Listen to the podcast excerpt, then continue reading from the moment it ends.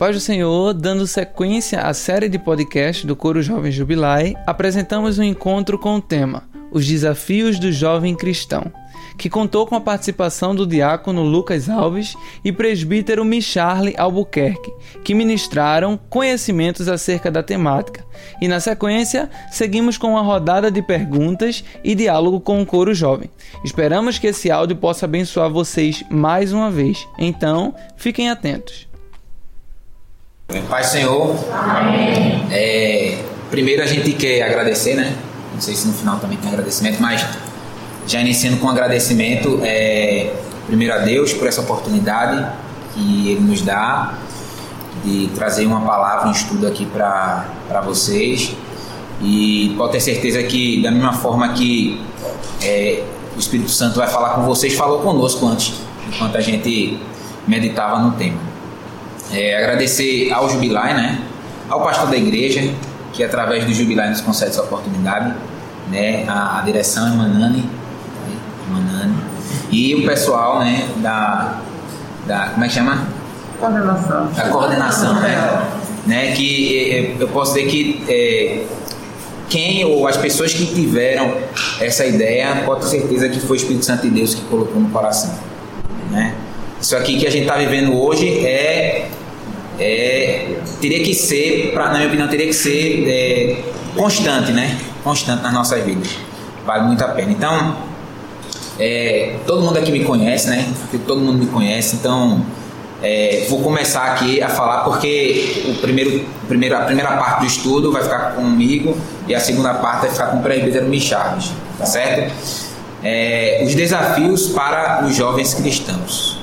Né? Quando nos foi dado esse, esse tema, é, primeiro a gente começou a meditar em algumas coisas e depois a gente fez uma, uma reunião online, né? E, e onde nos foi passado um, um esboço, uma pauta e a gente aproveitou bastante a pauta e também colocou coisas que Deus tinha colocado no nosso coração. Então, vamos lá, a gente vai seguir. O tema que a gente. Eu posso ficar em pé, né? Pode sim, sim. O tema que. O texto base que a gente vai utilizar para o prefeito está pedindo para eu falar um pouco mais, né? Mas a maioria que me conhece, é, já fui de Jubilai, acho que eu passei seis, seis anos no Jubilai. É, vivi muitas experiências muito boas aí no Jubilai. É, eu saí na, no, na, no, tempo que eu fui para a campanha evangelizadora, que estava difícil conciliar, eu precisei sair do Jubilai. Mas confesso que não queria ter saído. Tanto é que eu pedi para vir para os estudos, né? Que eu gosto, eu gosto muito disso. Então, é, quem me conhece melhor sabe que eu, eu também passei por, pelo, pela fase que muita gente passa aqui, ou já passou, que foi tentar entrar no vestibular, e aí entrar no vestibular, e aí ter os desafios que a gente vai falar hoje. O desafio de encontrar uma pessoa para casar, e ter o desafio de casar, e ter o desafio de conciliar a vida material, espiritual e sentimental, que é o, praticamente o nosso tema de hoje. Então, é, eu passei por isso, o presbítero passou por isso, vocês estão passando e um dia vocês estão, estarão no lugar da gente falando sobre isso. Né? Então, vamos lá. O texto base que a gente queria tomar por, é, é, por base nesse dia, né? Você tirar a máscara, Certo. É esse versículo que fica é, no Evangelho escrito por Lucas, capítulo 12, versículo 34, muito conhecido, né? com certeza vocês já ouviram falar. Porque onde estiver o vosso tesouro, ali estará também o vosso coração.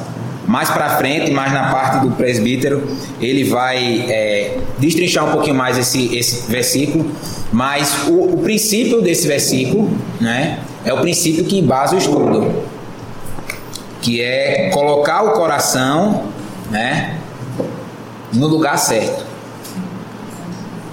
Ter o tesouro correto, né? E a gente vai ver que nada impede uma coisa não atrapalha a outra. Enfim, vamos adiante. O primeiro tópico que a gente queria abordar com vocês hoje é: Deus estimula o jovem a aproveitar a vida mas exige sua dedicação na vida espiritual. É, uma pergunta para vocês: a juventude para vocês é a fase da vida para quê? É a fase da vida para quê? Né? É a fase da vida para como o mundo pensa, né? É a fase da vida para sabe fazer tudo o que dá na cabeça. É, que a gente que a gente pode entender é que Deus ele tem cuidado dos jovens, né? Deus olha para os jovens, como para qualquer fase da vida, mas se a gente for ver, principalmente os ensinos é, de Salomão, a gente vai ver que ele fala muito, bate muito nessa tecla com os jovens, com os jovens, com os jovens. E isso não é por acaso. Isso tem um motivo, isso tem uma razão. É porque com os jovens está a força, né? Com o jovem está o tempo, né? E a gente tem a missão de, é, de, de, de ser a igreja de amanhã. Então, é muito, muito enfático isso. Mas vamos ver o que é que a Bíblia diz a respeito disso. Sempre quando, quando a gente vai falar, quando eu gosto de falar sobre Salomão, eu gosto de falar um pouco sobre quem Salomão foi, vocês sabem, né? Salomão foi um, um rei muito sábio, pelas escolhas que ele fez, ele se tornou muito sábio. E veja o que diz em Provérbios capítulo 4, versículo de 1 a 4. Isso é na versão é, nova tradução da linguagem de hoje, NTLH. Diz assim: Provérbios de Salomão, filho de Davi, rei de Israel. Estes provérbios nos ajudam a dar valor à sabedoria e aos bons conselhos e entende os pensamentos mais profundos. Eles nos ensinam a viver de maneira inteligente e a sermos corretos, justos e honestos podem também tornar sábia uma pessoa sem experiência e ensinar os moços a serem ajuizados. Então, Salomão ele começa falando é, em Provérbios e fala em Eclesiastes também é, que o, os ensinamentos dele servem para trazer sabedoria para nós, para dar inteligência a nós, para a gente saber como lidar com a vida, né? E ele diz no final que pode até tornar uma pessoa, uma pessoa sem experiência uma pessoa sábia. E além disso, ensinar os moços ou os jovens a serem ajuizados ou a saber tomar decisão. Né? O que é que acontece? A nossa, a nossa igreja ela vem de um de, a nossa igreja é pentecostal, vem de um movimento chamado Movimento de Santidade esse movimento de santidade, ele foi é, é, idealizado, criado, é, é, dado início por um homem chamado John Wesley. Acredito que alguém já ouviu, algumas pessoas já ouviram falar de John Wesley aqui. E John Wesley era, ele era muito radical.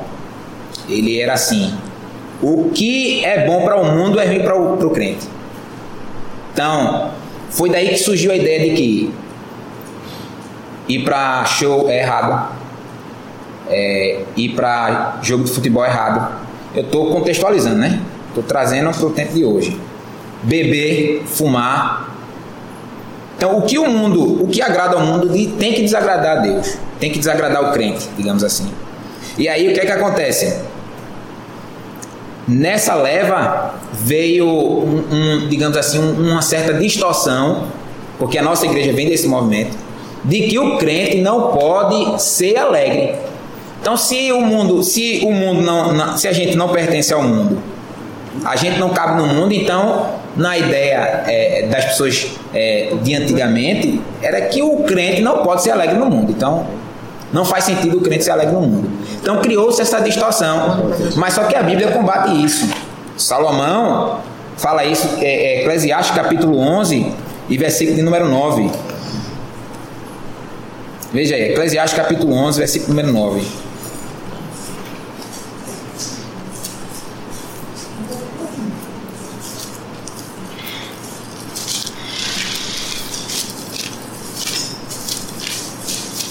11, verso 9, diz assim: Alegra-te, jovem, na tua mocidade, e alegre-se o teu coração nos dias da tua mocidade, e anda pelos caminhos do teu coração e pela vista dos teus olhos. olhos.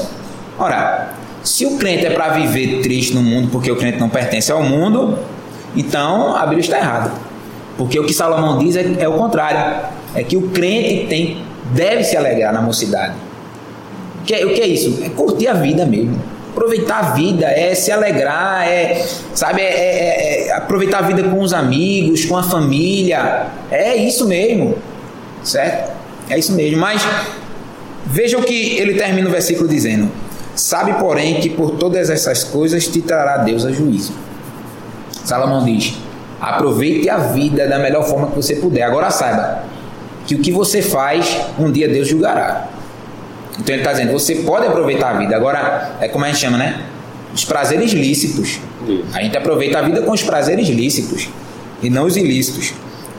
Mas, se a gente parasse aqui, a gente poderia imaginar que a juventude é um momento só para curtição. Mas o próprio Salomão, logo depois, dois versículos, no 12, versículo 1, ele diz assim: Lembra-te do teu Criador no dia das, da tua mocidade. mocidade, antes que venham os maus dias e cheguem os anos dos quais venhas a dizer: Não tenho neles contentamento. Quando a gente estudava, o presbítero dizia assim: Luquinha, até chegar nos 80, nos 40, 50, ninguém pensa em morrer, não. Só não. É os 39. Agora, a gente que é jovem, gente, uma vez meu pai me falou isso. Ele disse: quando eu vou para um velório é diferente quando você vai. Porque quando eu saio de lá, eu penso em mim.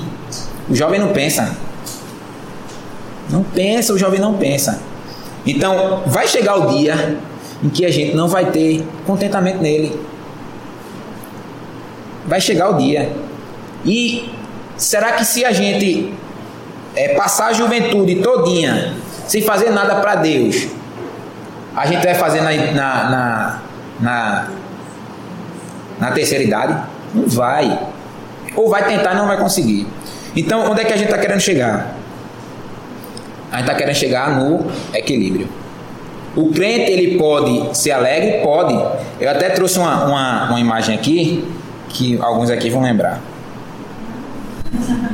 Isso foi uma confraternização do Jubilar em 2012 a gente se divertia muito e eu sei que vocês se divertem muito também.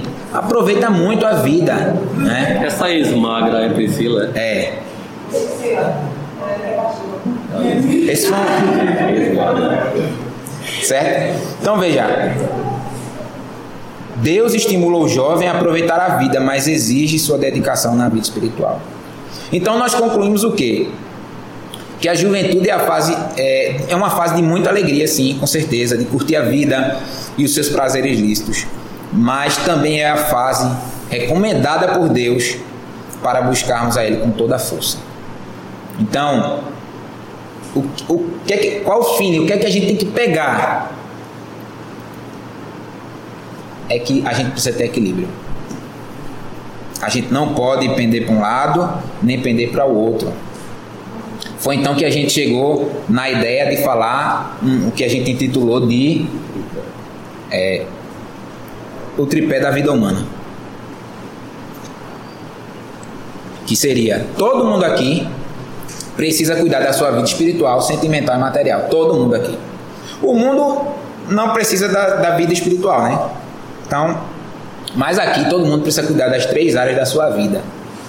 E se você não manter o equilíbrio entre elas, você pode estar indo pelo caminho errado.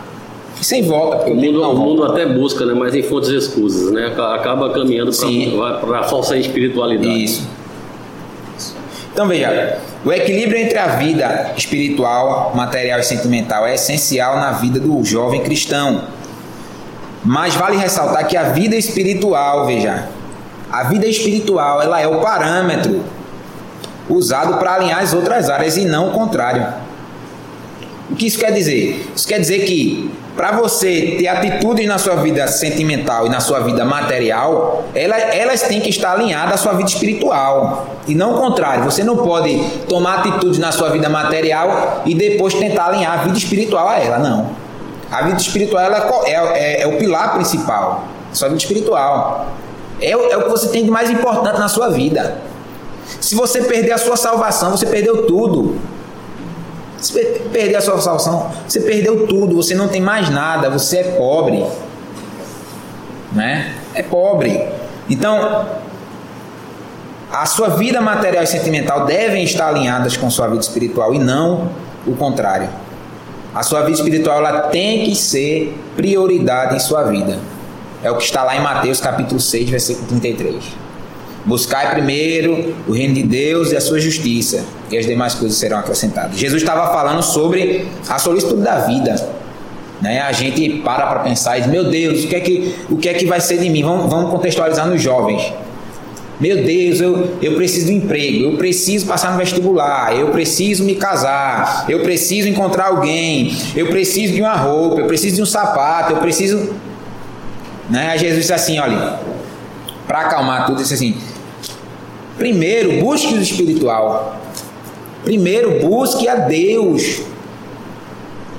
As coisas elas vão vindo como consequência da sua vida, das suas escolhas. Porque é claro que se eu faço uma má escolha, eu vou ter que colher o fruto daquilo, é a lei da semeadura. Também se eu faço uma boa escolha, eu vou colher o fruto daquilo. Mas se eu só escolho é, coisas para a minha vida material, para a minha vida sentimental e esqueço da vida espiritual, então estou desequilibrando a balança. Estou desequilibrando o tripé, né? Todo mundo sabe que é um tripé, né? Se faltar um pé no tripé, não fica em pé o microfone. Verdade. Se, se ele for menor, o microfone pende. Não dá certo. Não dá certo.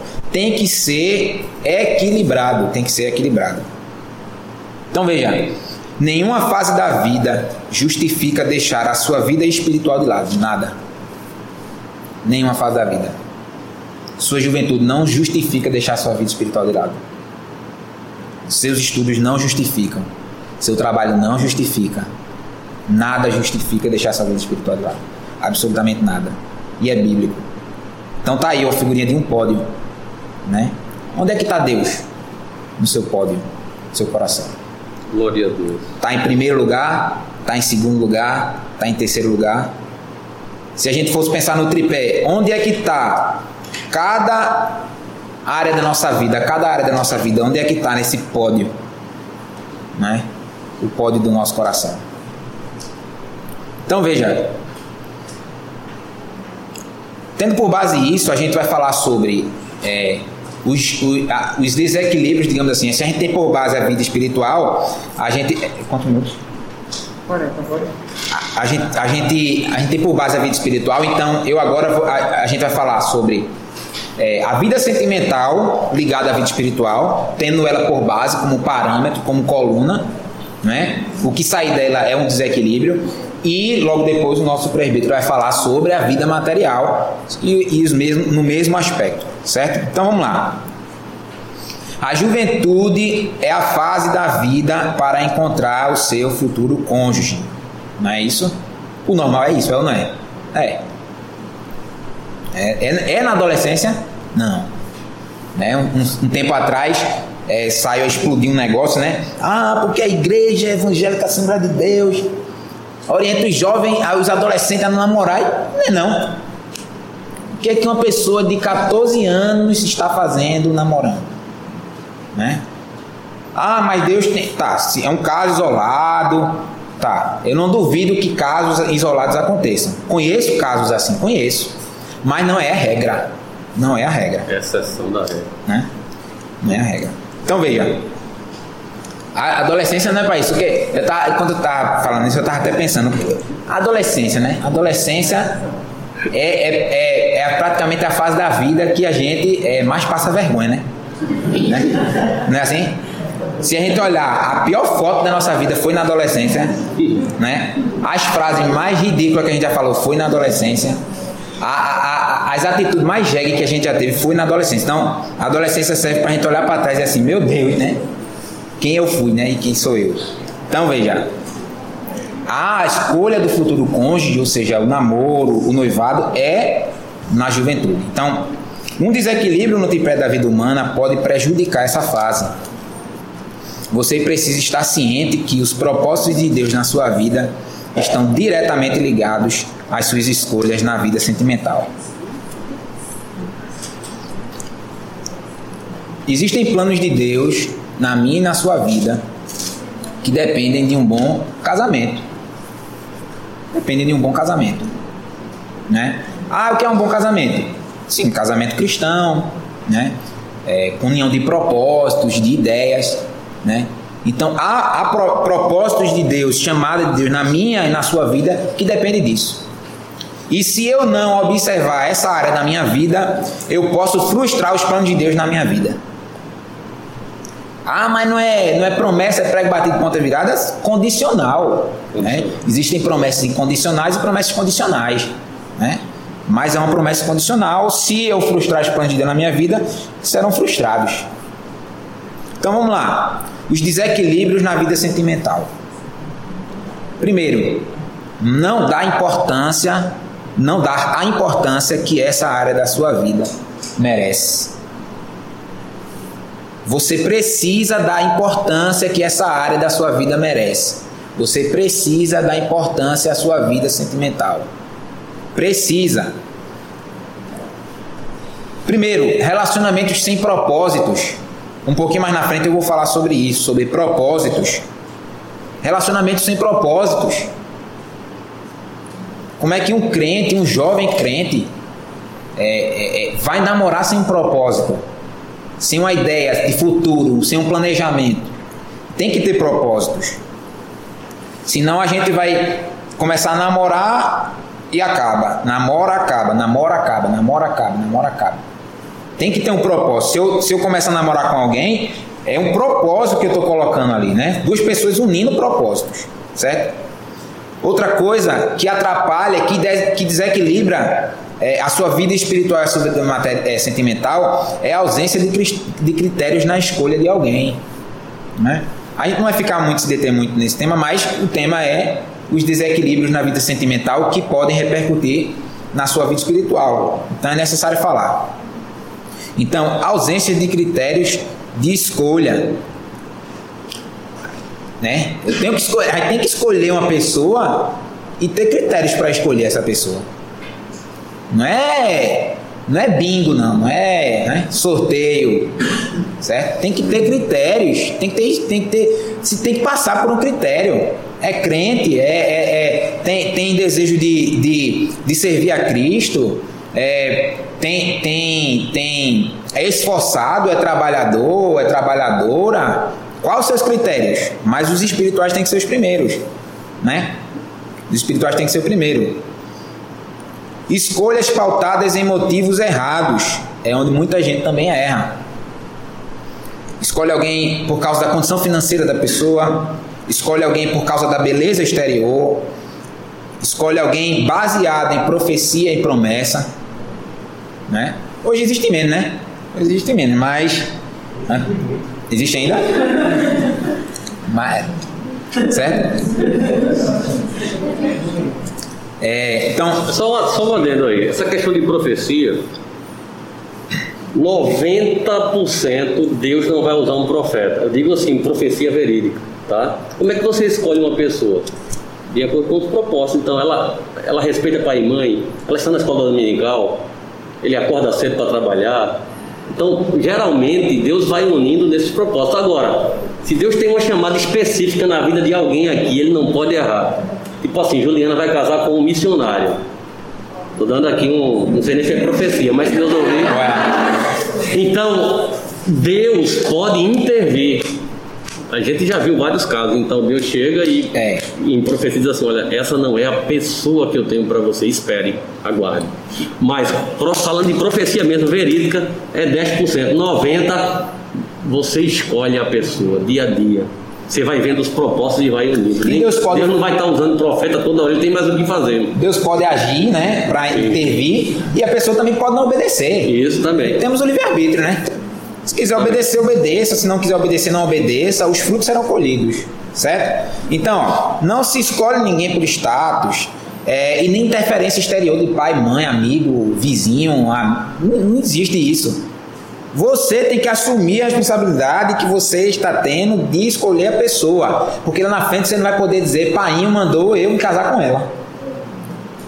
Maninha foi quem me apresentou e disse que queria muito. Ai, como, como sonhava que eu me casasse com ela. Aí caso dá errado, aí depois quer, acusar, quer culpar a mãe. Não pode culpar a mãe, porque a escolha é nossa. Ou estamos tratando com criança? Não estamos, estamos falando com jovens, adultos, né?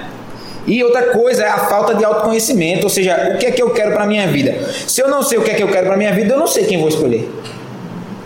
Eu não sei quem eu quero para mim. Porque para saber quem eu quero para conviver comigo, eu preciso primeiro saber o que eu quero para mim. Certo? Então são aqui é, é, é, alguns desequilíbrios que é não dar importância à, à, à área da sua vida que ela merece, a vida sentimental. Certo? O, o inverso, que é valorizar mais a vida sentimental do que a vida espiritual. É o, é o contrário, né? Então, você, é, é, a pessoa é, começa a namorar, né? No começo tem uma empolgação, né? Meio exacerbada assim. Depois vai se acalmando, né? Mas a, a, o que não pode é colocar aquela pessoa acima de Deus. Senão você vai criar um ídolo para você. Como é o feminino de ídolo? De, de, de ídolo? Feminino de ídolo. Ídolo, né? Então já serve para todo mundo. Então você já vai, você tá, vai estar criando um ídolo. O que aquela pessoa fala é certo. As escolhas dele, as escolhas dela são perfeitas. Se você, se você colocar essa pessoa acima do, do, da, da, sua vida espiritual, se um dia esse relacionamento acabar, você também está acabado. Porque você não vai ter nem força nem para buscar Deus, porque você não colocava Deus como seu, seu é, como primeiro lugar na sua vida. Então, quando, se esse relacionamento infelizmente acabar um dia, aquilo ali vai acabar com você. Vai levar para a sarjeta. Veja o que diz Mateus capítulo 10, versículo 37.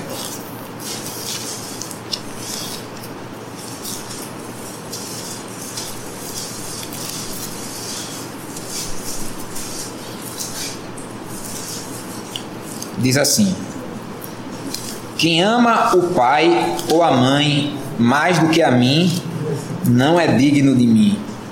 E quem ama o filho ou a filha mais do que a mim, não é digno de mim. É forte, né, essa palavra? Jesus disse, e vale para nós: se você ama mais qualquer coisa, qualquer pessoa do que a mim, você não é digno de mim.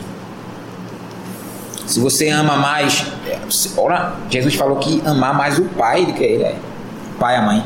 Se você amar mais a eles do que a você mesmo, você não é digno dele. Então, aquele que coloca a, a, o, o namorado, o noivo, a noiva, a namorada, acima das coisas de Deus. Então, é, começa, é, não vem para a igreja para namorar. Não estou dizendo que é errado, não, porque já aconteceu comigo também, certo? Mas aí você criar é, esse, esse, costume de você, ah, não venho porque, porque eu vou namorar, porque eu vou. Comece, comece a, a pensar se realmente era necessário. Esta era necessário? Dá para ser outro dia. Não dá para ficar, né? Porque na minha, na minha época, se eu faltasse um, uma semana, um dia, eu perdi a semana, só 15 dias. Porque eu só namorava uma vez por semana. E eu sei que talvez vocês namorem mais, dois dias, três. Será que não dá para abrir mão um dia para vir para a igreja, não? Certo? Se amar mais a pessoa que está ao seu lado do que a Deus, Jesus diz assim: você não é digna de mim. Então veja, vamos entrar em outro tópico que é o jovem cristão moderno, né? Eu não sabia o termo direito que usar, mas é o jovem cristão moderno versus o casamento. Quem é o jovem cristão moderno? Vocês. Eu, certo? Eu imaginei assim. Então, os jovens dessa época, desse período, versus o casamento. Primeiro, Gênesis capítulo 2, versículo 18. Vou tentar ser um pouquinho mais rápido aqui. Termine. Gênesis capítulo 2, versículo 18. Vocês conhecem esse texto. Diz assim: Disse o Senhor Deus: Não é bom que o homem esteja só. fale uma disjuntora que esteja como diante dele. Ou seja, o homem, Deus viu que o homem é um ser, é um ser é, é, social, é um ser que precisa conviver com outra pessoa, né? Precisa conviver com outra pessoa. O próprio Deus, ele é trino. Ele tem um relacionamento, ele criou o homem para se relacionar. Ele tem os anjos, ele cria o homem para ficar sozinho. Então, Deus disse: é necessário criar uma disjuntora, uma mulher que esteja do lado dele, né? É, em Gênesis capítulo 1, versículo 27 e 28, fala sobre a família e o casamento, são criações de Deus. Quando nós vemos que Deus criou o homem à sua imagem e a imagem de Deus o criou, macho e fêmea criou. E Deus abençoou e disse-lhe: Frutificai e multiplicai-vos e enchei a terra, e sujeitai-a, e dominai sobre os peixes do mar, sobre as aves do céu e sobre todo animal que se move sobre a terra. Então Deus criou a primeira família, né? E o primeiro casamento. Deus criou o homem e a mulher, casou eles dois e disse que era para eles crescer e multiplicar. Isso aqui foi antes da queda, né? Porque algumas pessoas têm dúvida, né? Se Adão e Eva faziam sexo antes da queda. Sim. Antes da queda. Então eles deveriam crescer e multiplicar. Deveriam crescer e multiplicar. Então ali Deus está criando a primeira família e o primeiro casamento. Em Gênesis capítulo 2, versículo 24, a gente vai ver como isso deve acontecer. Portanto, deixará o varão, o seu pai e a sua mãe, e apegar-se à sua mulher, serão ambos uma carne. Então, é o modelo que Deus deu. Acontecem, acontecem situações diferentes? Acontecem, certo? Mas esse é o modelo que Deus deu. O varão é, é, deixará o pai e a mãe, pega a mulher dele e vai, também tira da casa dos pais e vai, né? Morar junto. Então, o que acontece é que, o que nos parece é que hoje em dia algumas pessoas estão desvalorizando a sacralidade do casamento. Então, o que é que acontece? Deixa eu passar um slide aqui. Está acontecendo uma inversão de ideias. O casamento agora tem ficado como último plano para alguns jovens. O que, na época do prêmio Michale, Manani, eu até um pouquinho, que eu sou mais da idade de vocês, né? Gente, o casamento era tipo, né?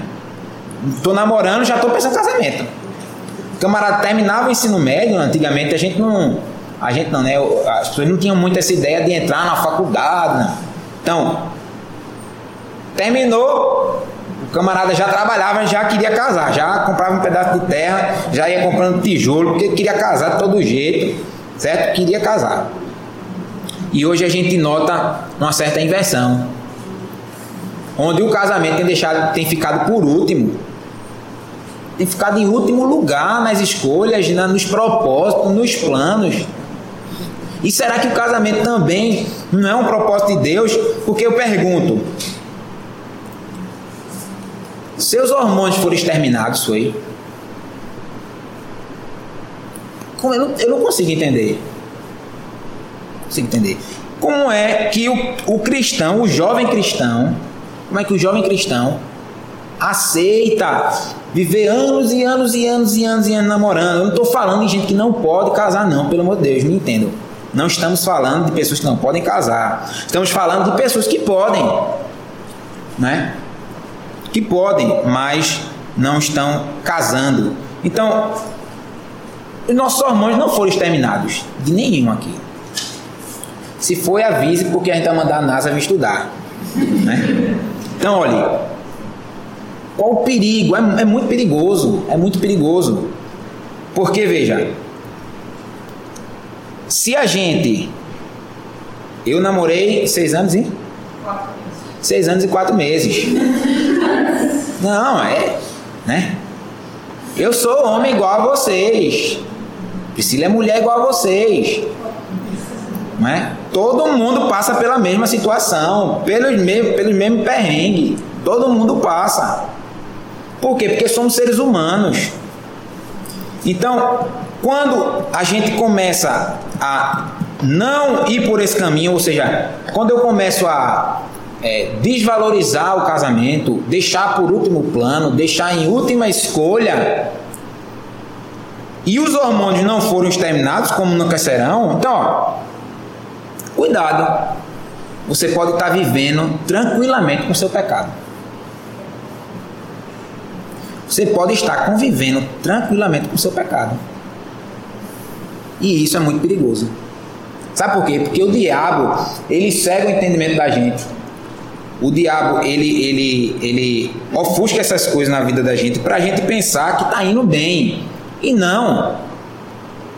E não. Então, se o negócio aperta, tem que casar. Se pode, né? Se não pode, dobra o joelho. Toma um banho gelado. Toma um banho gelado, não vai para casa dela. Tá certo? Mas se pode, bota o negócio para frente. Então, olha. Quais os seus propósitos de vida? Tá namorando para quê? Para casar ou para não casar? Por que a gente está tocando esse assunto? Porque se você não valorizar a sua vida sentimental, ela vai prejudicar a sua vida espiritual. Lembre sempre que o norte é o espiritual. Né? Vai prejudicar a sua vida espiritual. Quando você menos esperar, você está frio. Frio, frio, frio, frio, frio, frio. É. Você olha assim, meu Deus, nem me arrepender do pecado, eu me arrependo mais. De tão frio, de tão frio. Muito perigoso. Nos seus propósitos de vida, cabe a pessoa que está com você? Propósito, plano, planejamento. Se eu estou namorando, tem que caber. Se eu estou namorando, tem que caber. E tem que ser feito em conjunto, né? Tem que ser feito em conjunto. Veja isso. Há expectativa na sua vida. Há expectativa sobre você. É, em Gênesis 4, versículo 1, diz assim: Conheceu Adão a Eva, sua mulher, e a concebeu e teve a Caim, e disse: Veja o que Eva disse: Alcancei do Senhor um varão. Esse alcancei do Senhor ele, ele remete a, a, uma dificuldade, provavelmente uma dificuldade muito grande que Eva teve. Primeiro filho, né, de Eva, e vinha com dores de parto, era a consequência do seu pecado, né? Então, quando ela disse alcancei, provavelmente ela tinha como um milagre, né? Ela tinha como um milagre. E disse assim: alcancei do Senhor um varão. E esse varão aqui quando a gente vai estudar, o termo que, que, que ela usa, que é usado, é, remete a Gênesis 3 e 15, que diz que quando, quando Eva caiu, o Senhor disse a Eva que da semente da mulher nasceria um que pisaria a cabeça da serpente. Então, na cabeça de Eva, o que é que ela entendia? Que Caim era aquele que ia pisar a cabeça da serpente. Ela não tinha visão do futuro, ela não, ela não, não sabia que ah, ainda vai vir, vai vir Abraão, vai vir Jacó, vai vir não sei o que, não sei o que. Ela pensava, ah, Deus disse que o fruto do meu ventre pisaria a cabeça Então, então o que é que acontece? Quando Caim nasceu, Eva colocou sobre Caim expectativas. E todo mundo que nasce, você, quando nasceu, alguém colocou sobre você expectativas. E a gente precisa aprender a lidar com expectativas dos outros sobre nossa vida. Porque se eu namoro, eu tenho que entender, ó, que há expectativa da minha família sobre mim, há expectativa do meu companheiro sobre mim e a expectativa da família dele sobre mim. Ah, não, mas ele está cobrando, o pai está cobrando, a mãe está cobrando, meu pai está cobrando, minha mãe está cobrando. E tem que cobrar mesmo. Porque quando a gente nasce e quando a gente começa a namorar, o namoro cristão, os pais entendem o quê? Então vão casar, né? Não vão ficar, né? Não sei quantos anos aí então vamos casar. Então veja, há expectativa quando a gente nasce, há expectativas quando a gente vai fazer vestibular, há expectativa quando a gente começa a namorar. Então há expectativas sobre nossas vidas.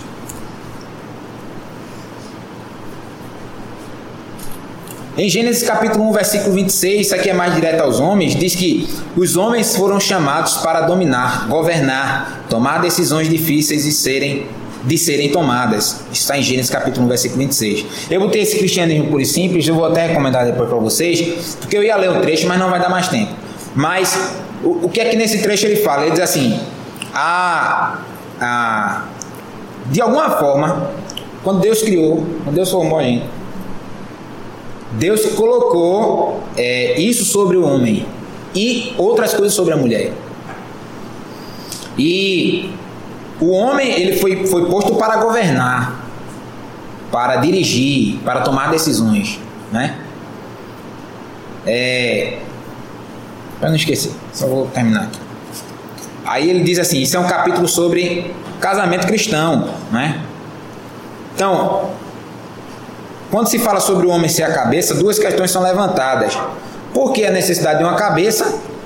Por que não igualdade? Não é o que se cobra hoje? Os feministas? Igualdade, igualdade, igualdade, igualdade. Calma. Há igualdade. E segundo, por que a cabeça deve ser o homem? São duas perguntas que se faz. Então, por que, por que a necessidade de uma cabeça? Então ele começa a discorrer sobre isso. E ele fala que vai ter momentos na nossa vida que um dos dois vai ter que tomar decisão. Tem coisas que a gente faz em comum acordo, mas tem coisa que um diz uma coisa, o outro diz outra. E aí, o que é que acontece? Vai tirar na sorte, vai tirar no dado, vai, vai fazer sorteio. Não é maioria, não é, não é maioria é, simples, são duas pessoas, então e aí? Aí cai sobre o homem. Se der certo, culpa dele, se der errado, culpa dele. É, o homem está aí para isso. Veja que frase interessante ele diz assim: a mulher luta prioritariamente pelos filhos e pelo, mari e, e pelo marido. E o marido contra o resto do mundo. A mulher parece que ela, ela tem a visão, ela concentra a sua visão ali no seu lar. E o homem protege ela do mundo. É mais ou menos isso. Então por que então por que o homem é a cabeça? Porque Deus criou assim. O homem ele foi feito para governar, para tomar decisões. Quer ver que é assim? Se, pode, se vocês perguntar, qualquer um que está aqui, quando você vê um casal que a mulher domina o homem, todo mundo diz assim: Vixe, Maria, bicho é dominado. é ou não é? As próprias mulheres. Sim. Por quê? Porque é. Porque é. As coisas funcionam assim. Se você. Se você é, é, pode ter uma mulher, uma, uma, vizinha sua que, não, esse negócio de igreja, esse negócio de. É, tá errado. Aí, se, se, se, a, se a mulher mandar no marido, ela é a primeira dizer assim, aí, tá mandar. O marido manda nela. Tá certo? Então, concluindo, a falta de Deus nas suas, nas suas escolhas sentimentais, a dedicação é, do seu parceiro, a falta de propósitos relacionados ao casamento e a falta de atitudes tem deixado em um limbo de pecado dentro do namoro e atrasado os propósitos na sua vida. Lembre-se, equilibre sua vida e coloque Deus em primeiro lugar. Amém? A gente vai para a segunda etapa agora, então enquanto o presbítero está Vai trocar o computador, não é isso? Não, não vai continuar, eu só vou deixar aberto aqui o, ah, outros certo. comentários. Mas aí, se alguém tiver alguma colocação nessa transição, a gente dá para fazer, já que são dois. Eu tenho. É uma pergunta. É porque assim, na nossa igreja a gente tem muito disso de profecia, né? Em questão de relacionamento. Mas assim, para o casamento, tem que haver a confirmação de Deus para poder se casar? Não. Confirmação falada? Começar. Não, porque assim, muita gente pergunta assim: você está namorando, você está noivo. Aí pergunta, mas já nos confirmou? Mas já teve confirmação? É, eu falei, eu falei disso no começo. Deixa eu só explicar isso rapidinho. Se você está servindo a Deus, se os seus propósitos estão alinhados com o dele, se você está na sua zona está, se você respeita pai e mãe, respeita se ele se acorda para trabalhar, se ele ama as coisas de Deus, já é a vontade de Deus. É isso, Deus não vai ficar mandando um anjo, não vai ter um anjo toda hora para confirmar de um por um. Entendeu? Agora, se é algo não é, que, que Deus não pode errar, né? eu tenho um exemplo na família, eu não vou dizer o nome, eu tenho um exemplo. Deus usou profeta, Deus deu um anjo descer, pediu confirmação, Deus confirmou. Né? Disse que não era uma pessoa, até que quebrou a cara. de fato aconteceu até hoje. Porque desobedeceu e, e queria ela no propósito. Entendeu? Então, quando é algo específico para servir no santo ministério, algo que você não pode errar, Deus vai confirmar. Quer ver um caso? Sabe, tem plena consciência. Plena consciência. Eu vou dar um exemplo e agora posso citar o nome. É, é presbítero Evandro Carlos, que está no campo, que vocês conhecem. Quando, quando Evandro se converteu, ele foi namorar uma jovem, Deus usou uma irmã e disse assim, não namore com ela, a tua eu vou salvar. E tu vai casar com ela, e eu vou dar o sinal. E ele fez assim. Ele nem conhecia ela, de repente ela veio do mundo. E hoje é a esposa de pastor, que está no campo. Então, se, se está alinhado aos seus propósitos, se está no centro da vontade de Deus, é a vontade de Deus. Isso é naturalmente. Eu, o meu primeiro beijo foi numa viagem de adolescente. Na igreja. Mas quando eu cheguei em casa, eu dobrei o joelho, porque eu sabia que Deus não tinha na minha vida. Então, quando eu cheguei em casa, eu dobrei o joelho e disse assim: se essa é a mulher que vai casar comigo, eu quero que domingo que vem ela chegue na, na onde do porteiro esteja de joelho orando. Era impossível para um adolescente, para uma jovem, era impossível. Minha mãe chegava a abrir a escola dominical pela secretária, ela chegava de 8, 7 e meia o zelador abriu. Esse foi o primeiro dia que eu cheguei na escola dominical, de 8 horas com minha mãe. Eu cheguei logo no primeiro dia. Mas eu levei um susto. Minha esposa, a que estava de joelho, o irmão estava ali na porta, eu disse, tá ela não. Pois não sei como ela entrou, eu acho que ela chegou antes, abriu e foi lá de novo. E quando eu abri a porta da igreja, a hora estava de joelho, antes de todo mundo chegar. Às 8 horas de encontro. Então, eu não podia errar, porque eu sabia o que Deus tinha na minha vida. Então Deus não vai ficar aí mandando longe toda hora. Se a pergunta é se precisa de confirmação, não. Isso. A vida confirma, né? Isso. Dia a dia. Você tem que orar antes com o que você quer. Depois que você ora, Deus manda o que é para você. Então, tecnicamente, se você quer aprender, principalmente espiritual primeiro, Sim. não vai ter precisar de confirmar. Isso Deus está confirmando todo dia. Deus está confirmando todo dia. Ele está mostrando que é uma confirmação de Deus. Ele é assim. Sinais para ele. Eu passei. Eu acho que quando não é, Deus fala. Quando não é, É, isso. Mas mesmo que ele não fala, você sabe que não é, você sabe. Você insiste até que em algum momento Deus vai falar. Você entender. Você vai sonhar, vai precisar mandar um profeta. Eu, assim, eu estava vendo recentemente, o pessoal comentando que assim, a, melhor confirmação de profecia é a Bíblia. Então, assim, a gente já tem muitas profecias na Bíblia, né? A Bíblia vai ser o norte para muita coisa. Então, a gente precisa constantemente, pra, não só para a questão de relacionamento, ter que ter uma profecia para tomar decisões na nossa vida, para ter confirmações na nossa vida. A Bíblia já está ali como Aí como ele falou teu nome, eu esqueço. Ele falou, tem muita profecia, mas é, são profetadas. Eu entendi o que ele quis dizer. São tantas profe falsas profecias, pseudas profecias. É o que diz Jeremias 14, 14. Então, as pessoas que são levadas não leem a Bíblia, aí tem relacionamentos assim se acabando, porque as pessoas acham que Deus falou, quando na verdade. Só, é, a gente não é costume, né? A gente tava planejando fazer isso sempre no final, mas assim, é sempre motivador ver vocês participando. Só que o tempo aqui já tá contando. Já tá contando o tempo? porque senão a gente. Porque senão, porque senão a gente não termina assim a Ok. tempo. Então é, é motivador vocês participarem, mas assim, eu vou pedir para que vocês anotem isso para que a gente discuta Ok. no final, certo? Lembrando que é só um dos desafios, né? Ainda tem outros para que a gente possa perguntar mais, né? Tem mais o tema não é relacionamento, né? São desafios. Vamos lá. Meus irmãos, a parte do Senhor primeiro, né?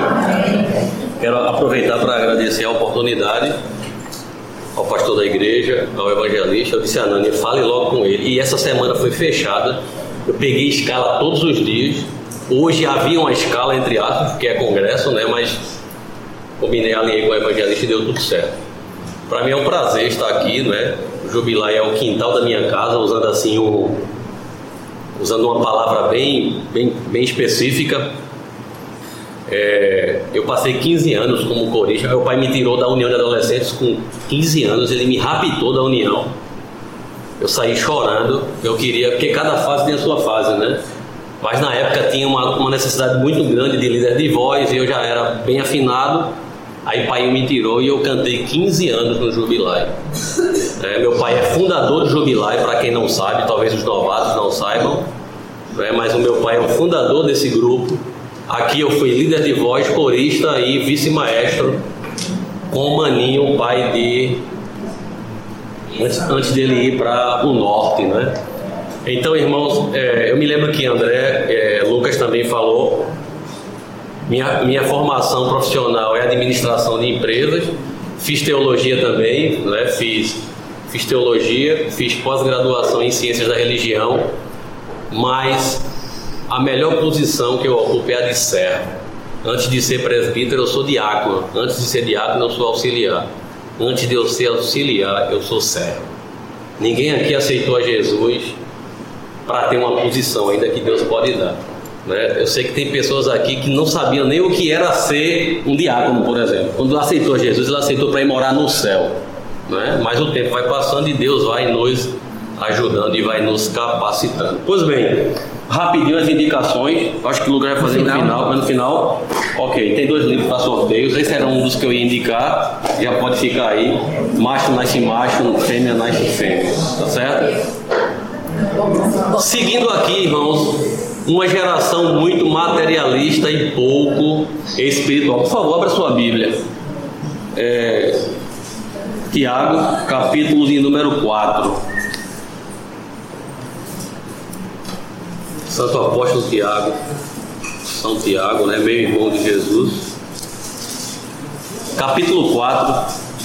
Queria trazer à memória Priscila, né? Priscila poderia estar aqui conosco. Foi uma perda muito grande, não é isso? Mas eu dizia à mãe dela ali que, que o Senhor guardou de fato, não é? Priscila era uma pessoa que servia bem. Eu acho que o caso de Priscila é o caso de Enoque. Priscila andou com Deus e o Senhor tomou para si. Amém? Tiago capítulo 4, versículo 13. Eia agora, vós que dizeis, hoje ou amanhã iremos a tal cidade, e lá passaremos um ano, e contrataremos e ganharemos. Digo-vos que não sabeis o que acontecerá amanhã, porque o que é a vossa vida? É um vapor que aparece por um pouco de tempo e depois se desvanece, não é? Então, como bem disse Lucas, eu já passei por aí já faz um tempo, né? Eu me lembro do tempo que eu me olhava no espelho antes de tomar banho, fazia o muque assim, ó, cabelo preto, o cabelo já está caindo. Então, assim, a vida passa muito depressa. É muito rápido, é como um vapor. Tiago, primeiro, você não sabe nem se vai terminar o ano. Os seus planos podem ser frustrados, mas quando você coloca os seus planos dentro dos planos de Deus, aí Deus pode esticar a corda. Por exemplo, falando de casamento, falando de casamento. Casamento é um propósito divino, mas é além disso uma ordenança. Lucas já falou os textos aqui, é uma ordenança, é algo que está no coração de Deus. Ele respeita o, o celibato, respeita, temos pouquíssimos casos, é exceção da regra. Mas o desejo dele é que uma família se desenvolva. Toda a civilização chegou aqui, irmãos, baseados num tripé. A gente está falando de tripé: um homem, uma mulher e sua prole. Se você botar duas mulheres numa ilha e passar 30 anos, se você voltar lá, só vai ter as duas. Se você fizer isso com dois homens, vai dar no mesmo. Então, existe o propósito de Deus para com a família. E quando você colocar a família em primeiro lugar, a família, é o que Lucas disse: Poxa, eu posso até não ter condição de casar, mas eu estou pensando em casar. Deus dá um jeito. A porta abre, porque você não está pensando logo no material, você está pensando na família. E eu posso dizer a vocês que os meus melhores propósitos e coisas que eu adquiri foi no casamento. Eu tenho coisas hoje que eu não tinha quando era solteiro, eu queria ter e não tinha. Por quê? Porque Deus é o Deus que ama a família. Então, Deus faz o primeiro casal, Deus celebra o primeiro casamento, Deus faz o primeiro milagre no casamento e ele vai casar com a igreja. Veja como ele valoriza a, família e o casamento. Então, pegando aqui, seguindo uma geração muito materialista e pouco espiritual. Isso é claro. É? Eu coloquei aqui mais algumas coisas, queria ditar para vocês. Todo jovem tem problema de identidade. Quem sou eu? Segundo, problema de relacionamento. Como eu vou me relacionar e com quem? Terceiro, problemas do futuro. Qual é o meu lugar no mundo? O que é que eu vou fazer? Vocês crentes, vocês jovens crentes, era para dar de camada de pau no mundo, sabia? Porque ó, o cara vai ter que decidir, vai, o ímpio ele vai ter que se dividir entre a balada e o estudo. Você vai estudar. Você, ele não tem a mente de Cristo, você tem a mente de Cristo. Outra coisa, ninguém mais para entender de talentos do que vocês.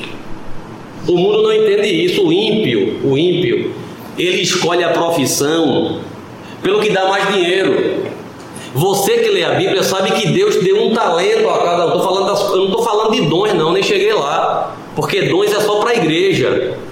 Estou falando de talentos, de trabalhar com coisas da terra. Então, diariamente você descobre o seu talento e você vai. É por isso que é muito comum você ir no hospital, aí vamos lá, é, no hospital português, você ser maltratado. E tu vai num, num, hospital público aqui, mas tem uma profissional, não vou dizer nem crente, mas alguém que descobriu aquele seu talento e ela sabe que ela ia ser enfermeira e ela cuida tão bem. Por quê? Porque ela não está interessada no dinheiro, ela tá, aquilo faz parte porque ela descobriu que aquele talento é dela. Então, são coisas que mexem com a nossa cabeça. Né? Quem sou eu? Como me relaciono? Qual é o meu lugar no mundo? Outra coisa, problema de ideologia. Eu acredito em quê? É outro problema. Depois que você sai da fase da inocência para a consciência, isso perturba, perturba entre aspas. Você começa a perguntar: o que é que eu estou fazendo aqui? E será se eu sou crente mesmo? É, e, e, será se Deus existe? É uma outra pergunta, não é? Então, existem pelo menos três visões, sendo bem rápido aqui, não é? é visão deísta, visão teísta e visão ateísta. O deísta é o cara que eu costumo dizer que fica em cima do muro. Ele até crê que existe uma força. Primeiro, ele vai crer que alguém, uma força maior, criou o mundo, mas necessariamente não é Deus. Ele está mais relacionado com uma. Voltaire era, era deísta. Não é? O francês, o filósofo francês Voltaire. Então, ele nunca dá o braço a torcer, ele fica no, em cima do muro. O ateu, né, o ateísta, vocês conhecem. Nós somos teístas. Nós precisamos crer que Deus existe. Vocês se relacionam com eles, principalmente no lado, no lado de vocês, desde muito cedo. Por que eu estou dizendo isso? Porque isso vai ajudar no propósito. Então, na hora que você entende isso, gente, na hora que você entende, poxa, peraí, Deus existe mesmo, não é possível que ele não exista. E aí, ó, cinco formas de comprovar a existência de Deus. Assim, isso é básico, mas enfim, primeiro, o senso comum o senso comum do mundo, aonde você for, aonde você chegar, vai ter sempre alguém em qualquer cultura que tenha a ideia de um Deus. Alguém já leu aqui Dom Richardson, é, o Fatum Melquisedeque, eu acho que tu já leu, tu é missionário. Ele vai falar nisso. Ele vai falar nisso, gente. Olha, toda toda tribo que você imaginar no mundo aí tem uma ideia de que ele precisa fazer um ritual para se purificar de algum pecado. Isso está latente dentro do homem. O homem precisa de algo para agradar uma divindade. É por isso que quando Lucas estava falando, eu disse a vocês que a parte espiritual que o mundo renega, como ele não entende, porque Paulo diz que o homem tateia, o que é que ele faz? Ele vai procurar em fontes escusas, aí ele vai para o espiritismo, vai, pra, vai procurar um monte de coisa, depois está carregado de capeta, não sabe. Entendeu? Mas você sabe o seu propósito. Segundo, a consciência, o maior tribunal que existe no homem. O maior tribunal. Quem aqui pode chegar agora para sua consciência? Digamos que você cometeu um delito hoje. Você dizer assim: consciência, toma mil reais para tu ficar calado. Ninguém pode fazer isso. Alguém aqui é biólogo? Fez biologia? Vai. Juliana? Felipe, né?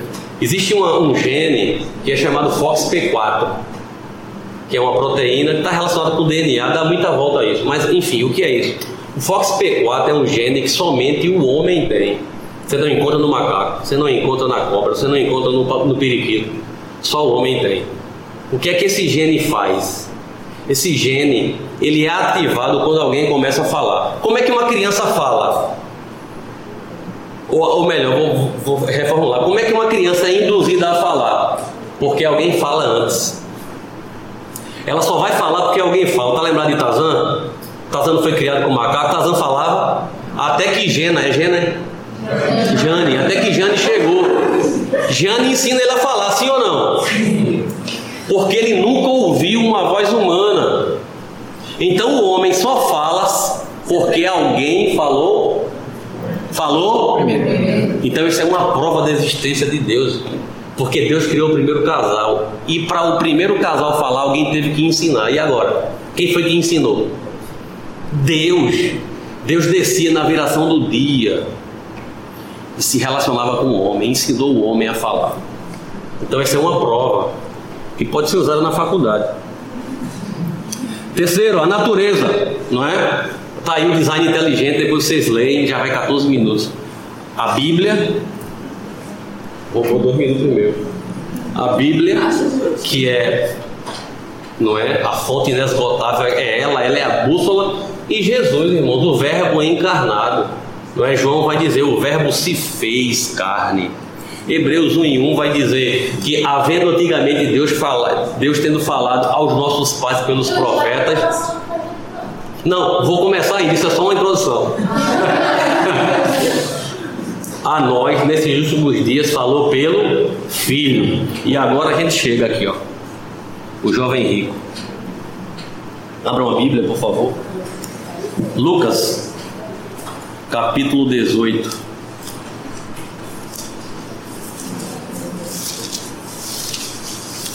Lucas capítulo 18. Observe a leitura, acompanhe Lucas 18, versículo 18 a 22. E perguntou um certo príncipe, em algumas versões não sei se tem um certo jovem mancebo, enfim, na minha versão diz príncipe, dizendo: Bom mestre, que, que hei de fazer para herdar a vida eterna? Lembra que o título é uma geração muito materialista, ou seja, e pouco espiritual. O que é que vocês valorizam nesse mundo tão material? Que vende tudo na internet aí, que está em toda a mídia, que te incentiva né, a, a, a ter mais, a ser mais, a mostrar até que não tem, a comprar um celular em 50 parcelas de, de 100 reais e ser roubado na primeira e ficar pagando e comprar outra.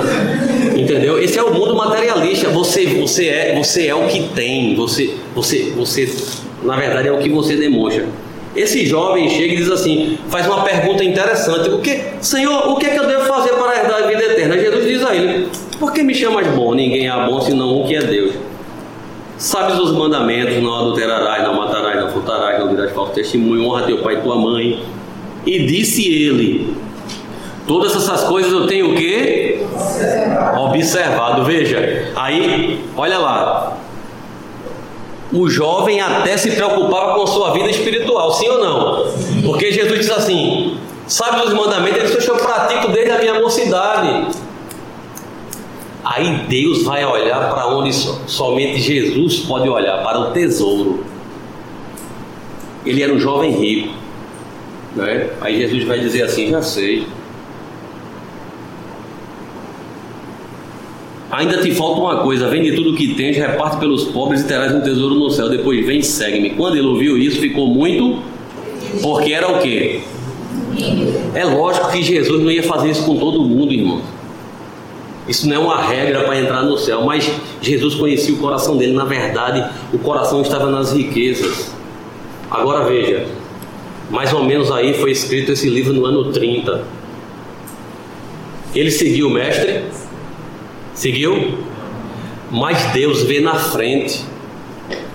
Aproximadamente 35 anos depois, Tito entrou em Israel e saqueou tudo, matou todo mundo. Esse jovem morreu. Se ele tivesse seguido a Jesus, talvez ele se tornasse um apóstolo. Talvez ele tivesse uma biografia. Porque a gente vê aqui, ó, Deus vê lá na frente.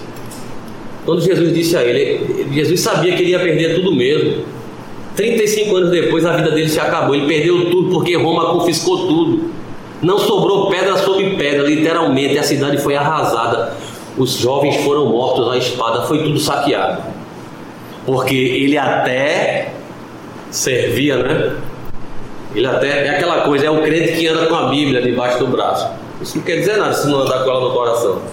Né? Tem um ditado aí, um, um dito que diz assim: antes das pessoas lerem a sua Bíblia, vão ler a sua vida. Então não adianta muita coisa. Então, olha, passam em exames dificílimos, leem todas as biografias possíveis, mas nunca leu um livro da Bíblia. É o caso do, do jovem rico. A Bíblia é, um, é uma, uma, caixa de surpresas. Passa horas no Instagram, mas só consegue orar cinco minutos. Eu achei muito, eu botei cinco, mas eu achei muito. É boa noite, boa noite Jesus, bate e volta, feito ioiô. Aceitam acordar mais cedo para curtir a vida, mas não conseguem acordar para a escola dominical. É um sinal. Mas eu não estou dizendo que você não possa fazer. Ó, oh, eu não estou aqui para vender uma falsa espiritualidade, não. Eu fui jovem como vocês. Eu batia minha pelada quando eu era adolescente também. Eu tinha um campo que eu ia, agora eu não faltava uma escolinha não, meu amigo. Eu saía no domingo para jogar de 5 horas da manhã. Até que Deus foi falando comigo, eu fui deixando, porque tudo tem um tempo. Mas eu jamais perdi a escola dominical. Primeiro que eu tinha um professor muito bom, que era o tio de Lucas, João. Não é? Agora é vice-dirigente lá de Santo Antônio. Ele sempre deixava cenas para o próximo capítulo. Não é? Ah, não é? Então, assim, né? O The Best para mim foi João, meu, meu, meu melhor professor. Mas é a questão de valorizar as coisas espirituais. Então, uma geração muito materialista e pouco espiritual. E é o versículo que Lucas leu no começo. O que é um tesouro? Veja só, o que é um tesouro? Algo extremamente valioso. Pode ser dinheiro, bens, seres vivos e até pessoas. Para achar um tesouro, é necessário empenho, dedicação, investimento, tempo, paciência, coragem, força. Ou seja, o seu tesouro é aquilo que você mais valoriza e dá atenção. É por isso que Jesus nos diz que aonde estiver o nosso tesouro está o quê? Agora olhe para cá, veja bem. Alguém aqui faz ou pensa, alguém aqui é investidor de algum capital, é, é LCI, Selic, poupança, é, já tem alguém? Pronto. Você está investindo para perder, ainda que, há, ainda, ainda que há investimentos de riscos, há alguns investimentos que são de riscos. Mas ninguém quer botar dinheiro para perder. Sim ou não, irmãos? Eu estou certo? Sim. Você não bota dinheiro para perder. Tanto é que se alguém está investindo na bolsa, de repente o mercado começa a cair, o cara vai e tira o dinheiro. Ele não quer perder. Já tirou? Agora, olha para mim agora. Vocês estão aqui porque o investimento que Jesus fez foi altíssimo, custou a vida do filho dele. Cada gota derramada foi um investimento em você, que se alistou nesse exército. Só que, uma vez alistado, ele vai cobrar. As pessoas acham, né? Tem um louvor que eu amo de, de Logos que diz assim: Quando o Senhor Jesus chamou meu coração, não fez um convite infundado ou impensado. Não quis apenas ser gentil ou educado, mas deixou claro que havia algo importante a ser feito. Então, Deus fez um investimento aquele que nem mesmo poupou seu filho. Eu sou pai. Se alguém chegasse aqui e entrasse agora por essas portas e tentasse atirar na minha filha, eu me jogaria na frente. Vocês fariam a mesma coisa com a mãe. Por quê? Porque você preferiria morrer do que ele. É assim ou não? Se alguém atentar contra um, filho meu, eu quero morrer no lugar dele. Mas com Deus foi diferente. Deus matou o seu próprio filho. É um investimento altíssimo. Pare para analisar. Ele matou o filho dele para resgatar você. Então, se você está aqui, é porque ele gastou um, um investimento muito alto. Tanto é, irmãos, que Deus trabalha com metas. Não é? Haverá recompensas para quem faz mais. Né? Depois a gente vai ler lá na frente, mas tem um versículo que fala da, da, da, das bodas, né? ou melhor, é, do, dos galardões que serão dados. Que tem gente que não vai receber nada, tem gente que vai chegar, que anjo vai fazer assim, ó. Entra, Felipe. Tu não merecia não, mas está aqui. Aí o texto vai dizer assim: a obra dele sofrerá detretimento. Deus vai botar no fogo e vai, vai ver que a obra dele não serviu de nada. Tipo assim, está aqui, mas o coração não está aqui. Não, eu canto só para ganhar um lugar, para eu não chegar na igreja, eu posso chegar atrasado. Estou dando um exemplo assim, bem fútil. Essa obra é palha, é feno. Aí o texto diz assim: Mas o tal será, é, escapará como que pelo fogo. O que é isso? Você, uma casa que está pegando fogo, e você chega e você entra no fogo lá, tira teu filho, é, tira tua esposa, e quando tu vai sair, é, não, não dá mais para sair, mas tu vai ter que sair, senão tu morre queimado. Aí tu atravessa a labareira de fogo, consegue cair do lado de fora, todo queimado. o pelo, o couro caiu, o cabelo caiu, mas você escapou só com a vida. Tem gente que não vai ter nenhum galardão lá. Eu não sei como é que vai ser isso, irmão. Tem que perguntar a Deus na eternidade. Haverá níveis de galardão. Então, haverá coisas que, que ela vai ter que eu não vou ter, e vice-versa. Então, se você não prioriza as coisas de Deus, ele não é o seu tesouro e, consequentemente, seu coração não está nele. Pode passar, Lúcio. Uma geração, é, não estamos falando, olha lá, muito bem, não estamos falando de salvação, mas de prioridade. Porque alguém pode pensar assim, não, sim, mas isso vai impedir minha, minha salvação? Não, acabei de dizer, você pode, você pode até arriscar a salvação, mas a gente não está falando de salvação, a gente está falando de prioridades. Então, qual tipo de vida espiritual que você pretende levar? Infrutífera? Sem testemunhos? Estática. Estática, infrutífera e sem testemunhos? Ou relevante, dinâmica, frutífera e testemunhável? São escolhas, irmão. Todos os dias nós fazemos escolhas. Todos os dias que a gente sai, a gente tem que, a gente tem que fazer uma escolha. Então, essa escolha está diante de nós todas as horas, todas as vezes que você sai para trabalhar, para granjear o pão, para estudar, são escolhas. Ou você vai dar fruto, ou você não vai dar fruto. Pode passar, Lucas. Não tem tempo de. Mas vai chegar aquela parte. Isso. E isso é interessante, né? Olha lá, irmãos. Jesus salvou alguém sem ter feito nada pelo reino. É o exemplo do ladrão da cruz, né? Porque tem pessoas que dizem assim, não, pai, mas o ladrão da cruz também não precisou se batizar, não precisou cantar no coral, não tinha essa, essa vidinha enfadonha de chegar no ensaio e dar justificativa que não foi, não, nada disso exceção da regra. Aí é, J.C. Wiley vai dizer assim: na cruz, um ladrão foi salvo, um ladrão, para que ninguém se desespere, mas apenas um, para que ninguém se iluda. Não vá pensando que vai ter outro, não. Só foi ele mesmo, é a exceção da regra. Porque tem gente, irmãos, que, olha, quando um crente diz assim, vai ter salvação na grande tribulação, já fique Tá preocupado. pensando, né? É porque ele, ele tá vendo que a vida dele hoje não dá para ser arrebatado, ele vai arriscar na grande tribulação. Olha, irmão, coronavírus é fichinha para a grande tribulação, irmão. O diabo não está aqui, ele passeia por aqui. O trono dele está no segundo céu, Paulo diz isso. Ele dá uma voltinha aqui e está essa desgraça toda. Agora imagine quando a igreja for arrebatada. Imagine uma terça parte da, da população morrendo, água virando sangue. É, vai, vai ler lá as sete trombetas, as sete taças da ira de Deus. É, vai, vai, ler, vai ler Apocalipse para tu ver. Tudo aquilo ali é na grande tribulação. Agora, o Espírito Santo já saiu, a igreja já saiu. Como é que o crente desviado vai subir? Se ele tem um consolador que está ali batendo, pá, pá, batendo na porta, batendo, insistindo, porque tem gente que pensa que, é, que a, a gente comete um delito agora e o Espírito Santo já sai, né? Como se fosse um espírito do capeta, sai entra, sai entra, sai entra. Aí vai e volta, vai e volta. Não, peraí, deixa eu explicar isso. Eu me lembrei de André agora, né? Que André disse assim, eu vou usar o termo bem, né?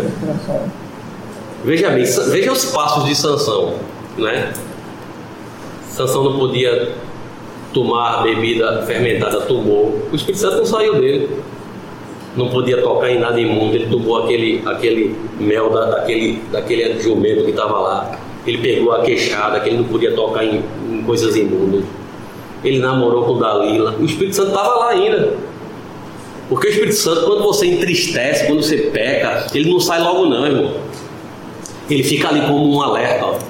Rapaz, eu tô aqui ainda, ele fica insistindo, gente. Só que se você vai queimando etapa, vai queimando etapa, vai brincando de ser crente, aí vai acontecer o que Sansão fez. "Le- Me levantarei outra vez. O que que aconteceu? O texto é bem claro. E já não sabia ele que o Espírito Santo já havia se retirado. Então é isso, tem que ter cuidado. Ó. Na cruz, um ladrão foi salvo para que ninguém se desespere, mas apenas um para que ninguém se iluda. 1 Coríntios, leia aí. Esse texto aí é fino e parece. Ah, foi, né? Pronto, Deixa pode eu, ler. eu ler isso aqui em um minutinho só. Pode ler. Um texto, é, um livro que depois eu vou recomendar para vocês. Diz assim: A prosperidade amarra uma pessoa ao mundo. Ele sente que está achando o seu lugar no mundo, quando na realidade é o mundo que está achando o seu lugar nele. A reputação dele, que cresce a cada momento, o seu círculo crescente de amigos, o seu senso de importância, a pressão crescente no trabalho que o absorve e também agrada, tudo construiu nele um senso de estar realmente em casa no mundo, que é precisamente o que o diabo quer. Entendeu, irmãos? Então, olha, é, passa aí, Lucas. Chamado. Você conhece o seu chamado? Estou falando do chamado para servir. O chamado para servir. Esse chamado para servir pode ser não necessariamente na igreja, lógico. Não é? Por exemplo, como é que como é que alguém entra, como é que um missionário entra numa, num país da janela das 40, por exemplo? Como um profissional, como um dentista, não é? como um pediatra, como marceneiro. Então ele vai usar aquela profissão para servir. Eu estou falando de servir no sentido mais amplo. Nossa vida é um chamado para servir. Então veja bem, o cantor, o cantar no órgão é fazer algo para Deus, sim. Mas só foi, só foi isso mesmo que Deus chamou você, pra, só para abrir a boca aqui. Qual é o louvor que sobe, irmão? É o louvor do domingo? Ou é o louvor de uma vida santificada? Porque se tu compra e não paga, o louvor não sobe. Se tu engana, o louvor não sobe. Se tu mente, mente, mente e engana, o louvor não sobe. Então, não é, não é o louvor do domingo, não, né? Tem gente que se ilude, ah, adoração, sou adorador. Tem adoração no meu DNA, conversa fiada, é só para vender isso, irmão. Não tem adoração no DNA não de ninguém não. É só para vender. Isso aí é feito, ó. é- Esse, esse tipo de música é feito é, no, no, no es- no estúdio assim, bem bacana. Ó, pensa numa palavra bonita aí para vender. Não, não tem nada disso. O, o, o, a- a- o chamado aqui para servir, irmãos, é o, é o serviço de uma vida. Respondam para vocês mesmos, não para mim. Quantas vezes vocês aqui já foram no, no, no, no- no hospital do, do câncer, por exemplo, tirar um sábado para ir visitar? Não respondam para mim. Quantas vezes vocês tiraram o dia aí para andar pela rua com um cobertor para entregar alguém e falar de Jesus? Quantas, desse ano alguém aqui foi no hospital dizer que Jesus nunca. Eu tenho certeza que tem jovens aqui que nunca entrou num, num, num presídio ou numa, ou numa cadeia para falar de Jesus. Eu tenho certeza, eu não vou perguntar. Perguntem para vocês mesmos. Já pensou se eu fosse presbítero de carteirinha, só no púlpito? Só engomadinho, sem visitar os enfermos e os doentes, sem dormir de madrugada? Essa semana saiu um casal de carro de 1 e meia da manhã. Depois que saiu do culto de doutrina. Foi quatro horas de conversa. Servir, irmãos, é enxergar o problema do outro e se colocar no lugar do outro. Então, assim, se é só para cantar, não serve. É até algo, pra, é até algo bom para fazer, mas não é tudo. Tem muito mais para fazer. Pode seguir, Lucas. Anotei tanta coisa, mas o tempo não dá. Então, desejar o sucesso profissional não é pecado de forma alguma. Eu vou repetir o que eu falei no call que a gente fez há 15 dias atrás com os líderes. A, a geração de vocês, dos professores de vocês hoje, que são prostitutos e prostitutas, ateus, drogados, que estão ensinando a vocês, foi por conta da minha geração que abdicou. Na minha geração, na minha geração, já era melhor, mas na do meu pai era muito pior. Então se vendia a ideia de que não, não vamos estudar não. Jesus está voltando, menino. Dá para viver aí. Se tiver uma caminha, uma. Não é uma cama, era não, tem uma esteira, uma esteira e um fogão de lenha, a gente vive. Jesus está voltando. Vocês lembram da, da parábola, ou melhor, é, é isso, da parábola do, das, das virgens? É porque às vezes a gente lê o texto e não observa, irmão. O texto diz assim: e tardando o noivo. Quem é o noivo? Jesus. Jesus. Isso era um sinal de que Jesus demoraria a voltar. É porque a gente lê e não passa por cima das coisas. Demorar em que, em que, em que sentido? De que ele tinha muita gente para salvar, então assim, ele não ia vir logo. Pastor Simas disse que quando foi estudar para teologia, disseram assim: diz que esse negócio de dia para teologia, viu? Esse negócio de dia para lá, pai, lê Bíblia em casa mesmo. Aí quando ele foi estudar para advocacia, disseram assim: para que tu ser advogado? Aí ele disse assim: se Jesus voltar hoje, ele vai, ele vai levar um doutor para o céu. Jesus não voltou, ele já está com 70, irmão. Já é filósofo, teólogo, advogado e usa tudo isso para o reino. Vocês estão entendendo a complexidade? Então a gente tem que entender que isso é importante. Né? A, a, graças a Deus a igreja hoje ela, ela é muito. É, ela tem níveis de, de, de, conhecimentos. Tanto é que a Bíblia fala de capitão de 10, capitão de 100. Veja que não é todo mundo que vem pregar na matriz.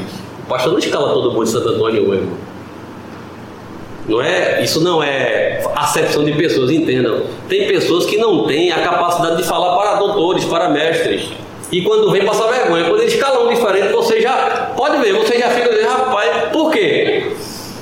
Porque o nível de conhecimento é outro. Então tem gente que vai falar para 10, tem gente que vai falar para mil.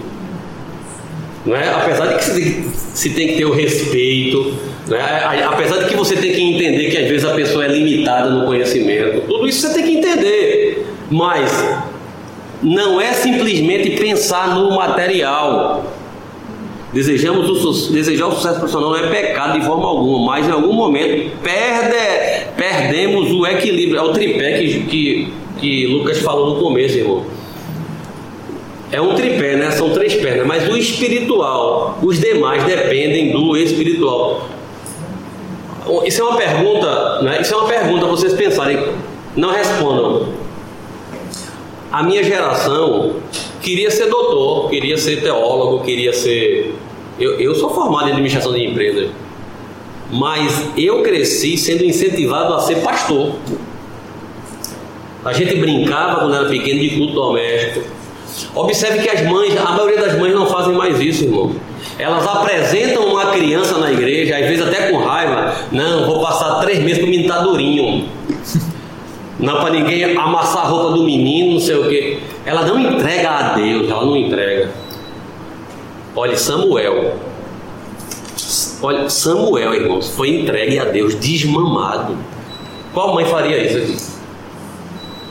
Sabe o que é desmamar um menino e botar na igreja? Todo ano Ana voltava, todo ano. Quando Ana voltava depois de um ano, ela trazia uma estola sacerdotal maiorzinha. Ela pensava assim, passou um ano a mais, o menino está um pouquinho maior, ela fazia uma roupinha maior para o menino. Eu, eu vou dizer um negócio aqui que é duro, viu? Eu vou dizer um negócio aqui que é duro, mas a gente a gente está a gente tá entre irmãos. Há uma geração que Deus guarda mas há uma geração que Deus mata. Você que está pensando aqui, ah, vou pensar só na minha profissão, vou viajar, ganhar o mundo. Deus pode lhe matar. E você não ter. Se você não tiver um propósito de servir a Deus com essa profissão, eu estou falando uma geração que Deus guarda, guarda do mal e pode guardar como fez com Priscila, Isaías 57. Perece o justo e não há quem considere isso no seu coração. E os homens bons e compassivos são retirados para que não veja o mal. Deus viu alguma coisa que talvez Cristo não fosse suportar, Deus tirou. Né? Enoque que andou com Deus, Deus guardou. Guardar do mal e guardar no sentido de tirar a vida mesmo. Né? Salmo 119, eu acho, e 15. Preciosa é a vista do Senhor, a morte dos seus santos. Mas há uma geração que Deus mata. Cuidado, não brinquem de ser crente. Se a sua profissão não glorificar a Deus, você está correndo risco. Ofini Finéias. Temos dois minutos. Segundo Samuel, abra aí a Bíblia. 1 Samuel, capítulo 2.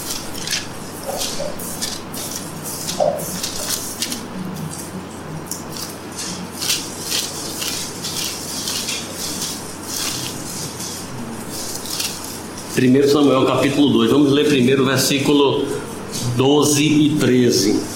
Diz assim: Era, porém, os filhos de Eli, filhos de quê, irmãos? Filhos de Satanás. Olha, dois sacerdotes que serviam no templo, viu? Filho de sacerdote. Que entravam onde nem todo mundo entrava. Mas a Bíblia chama eles de quê? Filhos de Belial, que não conheciam o quê? Porquanto o costume daqueles sacerdotes com o povo era que oferecendo a alguém algum sacrifício, vinha o moço do sacerdote, estando-lhe cozendo a carne com um garfo de três dedos em sua mão, e ele dava no caldeirão, na panela. Olha para mim. Havia partes que o sacerdote podia comer, isso depois vocês pesquisam. As principais partes eram, eram oferecidas a Deus. A picanha, a maminha, estou dando aqui, trazendo aquilo que você quer comer, o mais gostoso. Era para Deus. Ele ia lá, os dois infelizes, e dava no caldeirão e tirava as partes melhores do sacrifício e fazia um churrasquinho. Agora vai ficar mais duro, observa. Versículo 17. Era, pois, muito grande o pecado desses jovens. Opa, não era desses velhos, não, viu? Jovem peca, viu? Cuidado. Era, porém, o pecado desses jovens perante o Senhor muito grande, porquanto os homens desprezavam o quê? A oferta do Senhor. Vê agora o versículo 22 até o 25. Era, porém, ali muito velho e ouvia tudo quanto os seus filhos faziam a todo Israel. E de como se deitavam com o quê? Que em bandos se ajuntavam aonde, irmão? Deixa eu dar uma pausa aqui. Já pensou? Eu no público, Michel. Fala Deus. Aí tinha quatro irmãzinhas na porta dizendo assim: Olha, acaba o culto, vai lá para casa. Viu? Era assim, irmão, na porta da congregação. As irmãs ficavam esperando acabar o culto para ele se prostituir com aquelas jovens. É isso, irmão. Olha, não vai fantasiar o texto, não. É isso se deitavam com as mulheres que em bandos se ajuntavam à porta da congregação. E disse-lhe: Por que fazer tantas coisas? Porque eu ouço que todo esse, é, de todo esse povo os vossos malefícios. Não, filhos meus, porque não é boa a fama que ouço, fazeis transgredir o povo do Senhor. Vê agora: pecando homem contra homem, os juízos julgarão. Pecando, porém, o homem contra o Senhor, quem rogará por ele? Mas não ouviram a voz de quem? Porquanto o Senhor queria o quê? Versículo, vou terminar agora. Então a gente cada olhou para mim aqui. 30 e 35, ó. Versículo. Portanto, diz o Senhor, Deus de Israel: Na verdade, ali, eu tinha dito a você que a tua casa e a casa do teu pai andariam diante de mim para sempre. Porém, agora diz o Senhor: longe de mim tal coisa, porque os que me honram.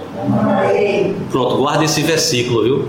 Os que me honram, porém os que me desprezam serão envelhecidos. Eis que vem dizem que eu cortarei o teu braço e o braço da casa do teu pai, para que não me haja, para que não haja mais velho algum em tua casa. Irmãos, ficar velho é um privilégio. Ver o tempo passar e cuidar da família. Sabe o que foi que Deus disse? Vou cortar a sua linhagem. Vocês sabiam que tem crentes na igreja que Deus cortou mesmo vivo? Deus serra a madre. O homem não, não consegue gerar filho.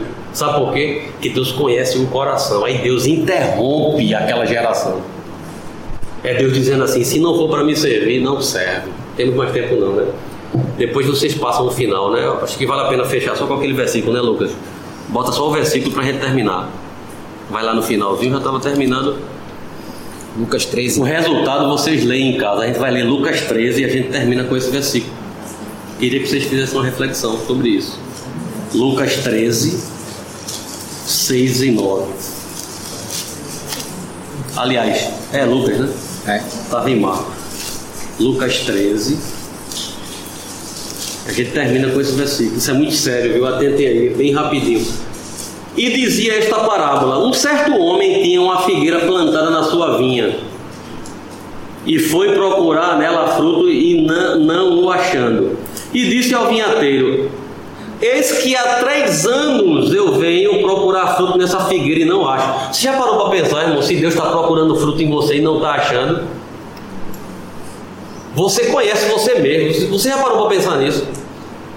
Pare pra, bota esse versículo dentro de você. Será que faz três anos que Deus vem falar comigo e eu não falo com Ele? Ele, me, ele já me pediu algo que eu não faço. Corta! Olha a ordem que o vinhanteiro deu. Faz três anos que eu procuro fruto nessa figueira não acho. Corta! Porque ela ocupa a terra inutilmente. E respondeu ele, ele disse: Isso é o Espírito Santo, viu? Viu? Isso é sério, irmãos. Tem gente que Deus não matou ainda, ainda, porque o Espírito Santo fica insistindo. Olha o Espírito Santo. Senhor, deixa somente este ano. Deixe que eu cave e esterque. Isso é o Espírito Santo falando com a gente. irmão. O Espírito Santo dizendo assim: Senhor, dê só mais um ano para ele e para ela. Deixa eu botar um pouquinho de estrume no céu. Deixa eu ver se ela vai me buscar de madrugada, se ele vai fazer jejum, se ele vai realmente botar o coração na obra. E se der fruto, ficará. Mas se não, depois de um ano, se senhor voltar aqui e não encontrar, eu corto. Pronto. Essa é a mensagem que fica para nós. Procure se, se na tua terra tem fruto mesmo. Se já faz três anos que Deus vem e volta, o Espírito Santo está dando a última oportunidade, o último ano para você frutificar. Amém? Que Deus abençoe em nome de Jesus. Passei quatro minutos. Amém. Não, mas não tem. Ó, então vamos lá. Vamos lá agora para a rodada de, de perguntas, né? Eu peço que a gente vai tentar, tem 15 minutos aí, fazer as perguntas e assim, por mais que venha, seja muito motivadores as problematizações, Poxa, tempo bom, 8h43. por mais que sejam muito, muito provocantes as problematizações, é, vamos focar primeiro em responder para depois a gente contextualizar, certo? A primeira, aí vocês decidem aí quem, quem responde, eu acho que a primeira é mais direcionada ao que o Luquinhos trouxe. Em relação ao que ele falou, ele Isso, fala. é. Há um movimento de desvalorização do casamento, com muitas pessoas o vendo como uma barreira para os planos pessoais e sucesso. Isso. Como a igreja deve se posicionar diante disso? Bom, a igreja, a igreja já se posiciona, sempre se posicionou, né? Sempre valorizou o casamento, sempre. é, eu acredito que hoje é uma oportunidade para a gente aqui mudar a nossa. a- quem está com a cabeça é, é, levada pela ideologia do mundo, mudar, né? Voltar à raiz. Mas a igreja sempre valorizou o, o casamento. E de fato, há, há- uma cultura, cultura que a gente está vivendo desvaloriza isso. Então, o, o que nós, o que tem de pessoas que que estão com, sei lá, 35, 40 anos na casa dos pais, é, acontece, mas assim, não é o normal, e tá lá vivendo tranquilamente e é muito. Então, assim, ah, não, não quer casar, daí adota um gato, entendeu?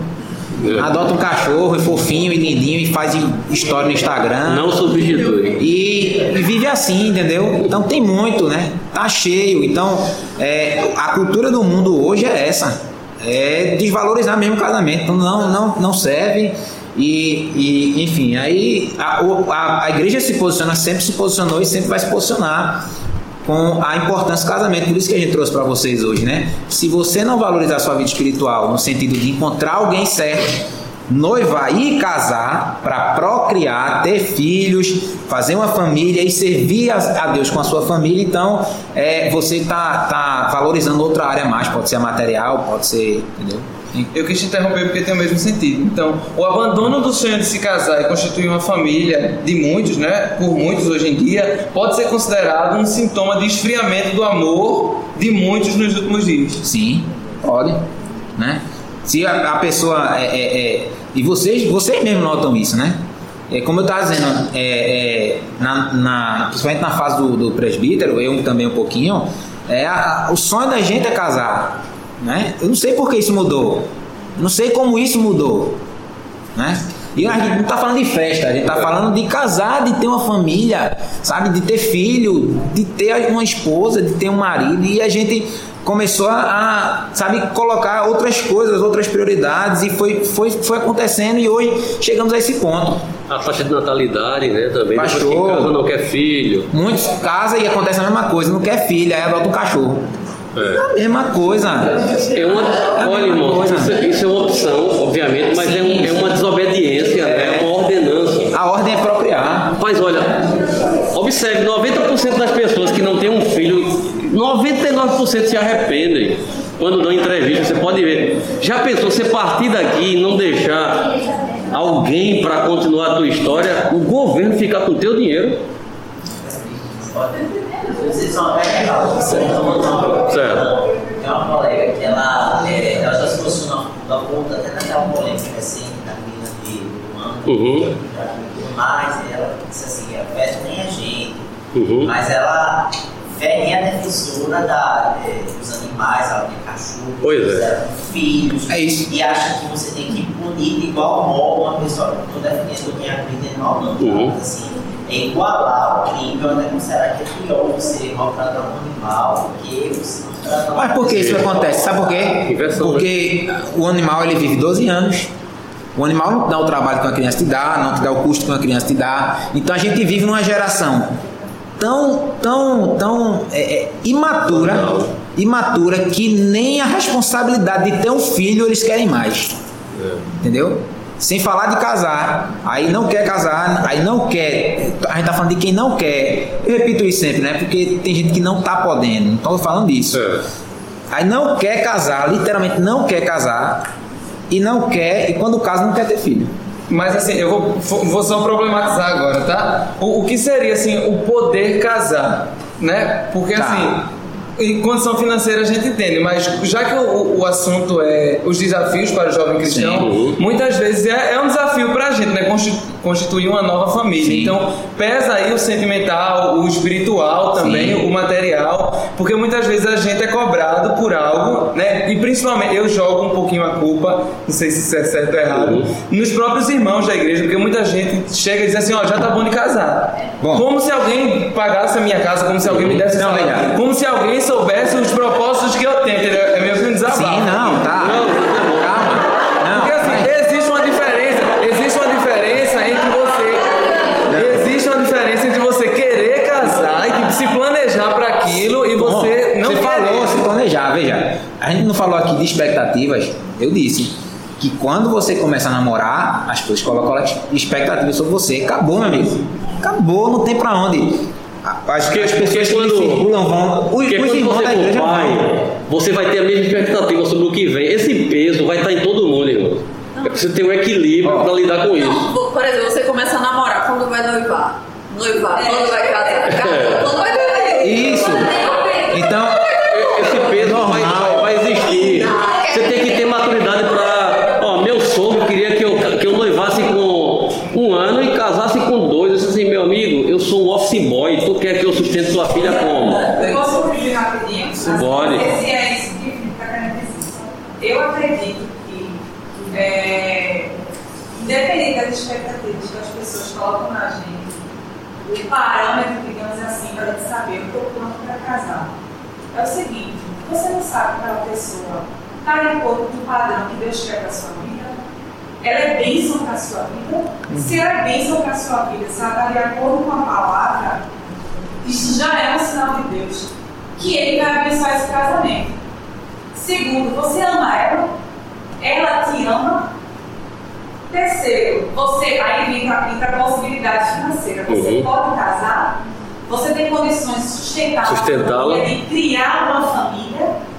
Se você tem sim para essas três coisas, não precisa de mais nada para você ficar pensando se só, só para concluir aqui, Felipe, por que a gente tá falando sobre isso, né? Por que a gente tá falando sobre isso? Porque é um desafio, né? Sim, é um desafio, certo? É um desafio, porque se, não, se também se passa muito tempo e não se casa, também se torna um grande desafio a parte da, do, 14. do, do, do sexual, entendeu? Se torna um grande desafio. Então, assim, é Desde que você deixe claro, por exemplo, vamos falar de você e da sua namorada, né? Ou é noiva? namorado. Namorada. Namorada. Se você deixar.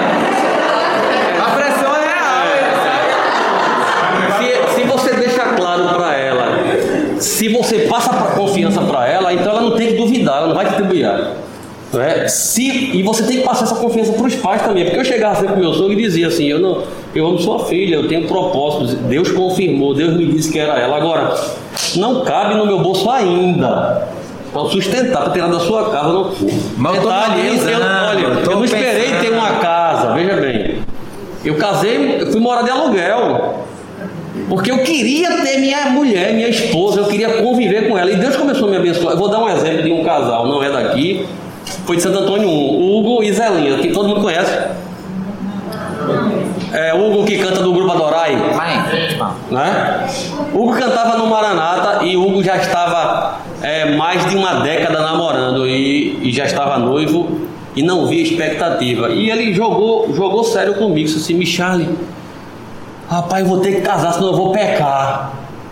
Só que tem um problema, ó, Zelinha não trabalha. O meu trabalho na prefeitura não é garantido. Eu não tenho nada. Mas eu vou pecar. Olha, se, olha, Felipe, se o teu coração, se o homem coloca no coração o desejo de casar, meu irmão, Deus vai abrir, vai escancarar as portas. Aí entra a fé.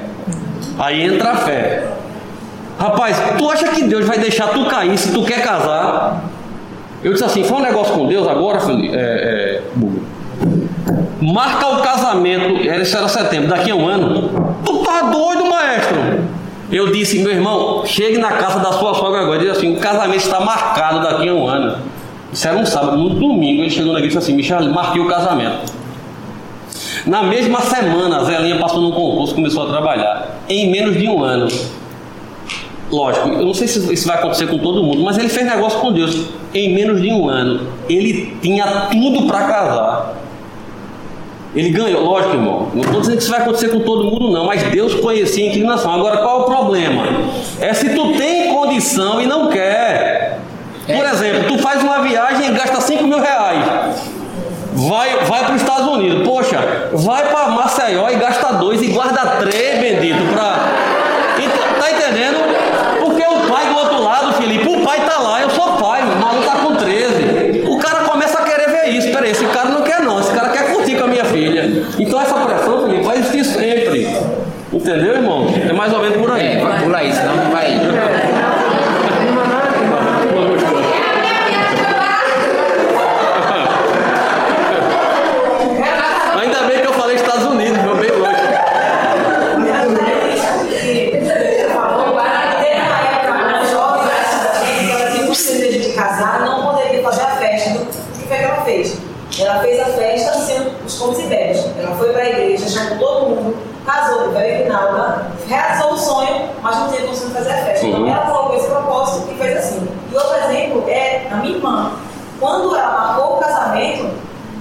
esposo dela hoje né, ficou desempregado, quatro meses antes do casamento. Mas Deus disse que ia mandar tudo. É só colocar o propósito e confiar em Deus.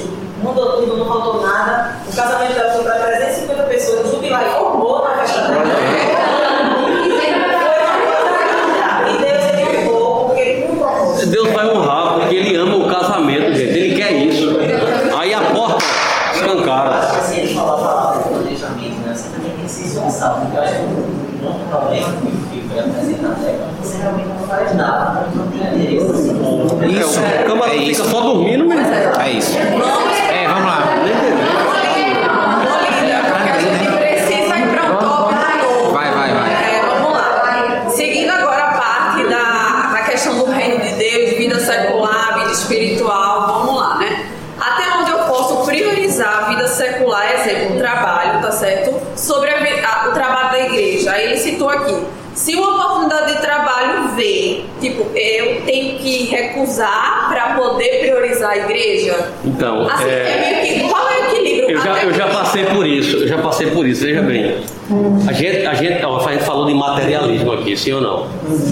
Não adianta, irmão. Por que a igreja romana tem tanto seguidor? Porque o cara natural quer aquilo que pega. Né? Então, eu, eu, eu, eu, eu sou supervisor comercial. Há, três, há cinco anos atrás, eu recebi uma proposta para ir para Alagoas, para trabalhar numa outra usina, para ganhar o dobro. Para ganhar o dobro. Se eu pensasse só pela ótica financeira, eu já tinha ido. Quem é que não vai para ganhar o dobro? Maceió do lado eu tenho cinco, seis famílias diferentes, em bairros diferentes, tem lugar para ficar. Aí entra a sua experiência com Deus, o propósito. Dinheiro não é tudo. Dinheiro não é tudo. Ó, primeiro, vamos lá pela ótica natural. Tu tem que fazer uma análise do clima da cidade. Às vezes tua menina tem, vai ter um problema lá que não vai ter aqui. Ela pode adoecer. Tu pode mudar de clima e adoecer. Não estou falando nem do lado espiritual. É, de repente, a tua vizinhança vai ser uma vizinhança que não tem paz. Uma casa que tu costumava dormir tranquilamente. Enfim, estou falando de várias hipóteses. Mas eu pensei no espiritual. Eu pensei no espiritual. Eu disse assim: não, peraí, eu não vou não. Porque eu não sei se tem uma igreja próxima para eu congregar. Eu vou ter que fazer amigos novamente. Enfim, eu fui pesando, pesando, pesando, pesando. Deus se calou e é um sinal. Se você falar com Deus e Deus não responder, é um sinal. Não precisa perguntar mais não. Se Deus ficou calado, é para você não ir. Gente, aí, aí dá um deprê. Aí você fica pensando depois, poxa, eu devia ter ido. Né? Devia ter ido ganhar mais dinheiro. Sabe o que, que aconteceu? Um ano depois, o grupo quebrou. É mesmo? O grupo, por isso que Deus ficou calado. Porque a questão é que Deus ele não só cuida. A ideia de que ele cuida só da espiritual não é assim, é Isso. em todas as áreas.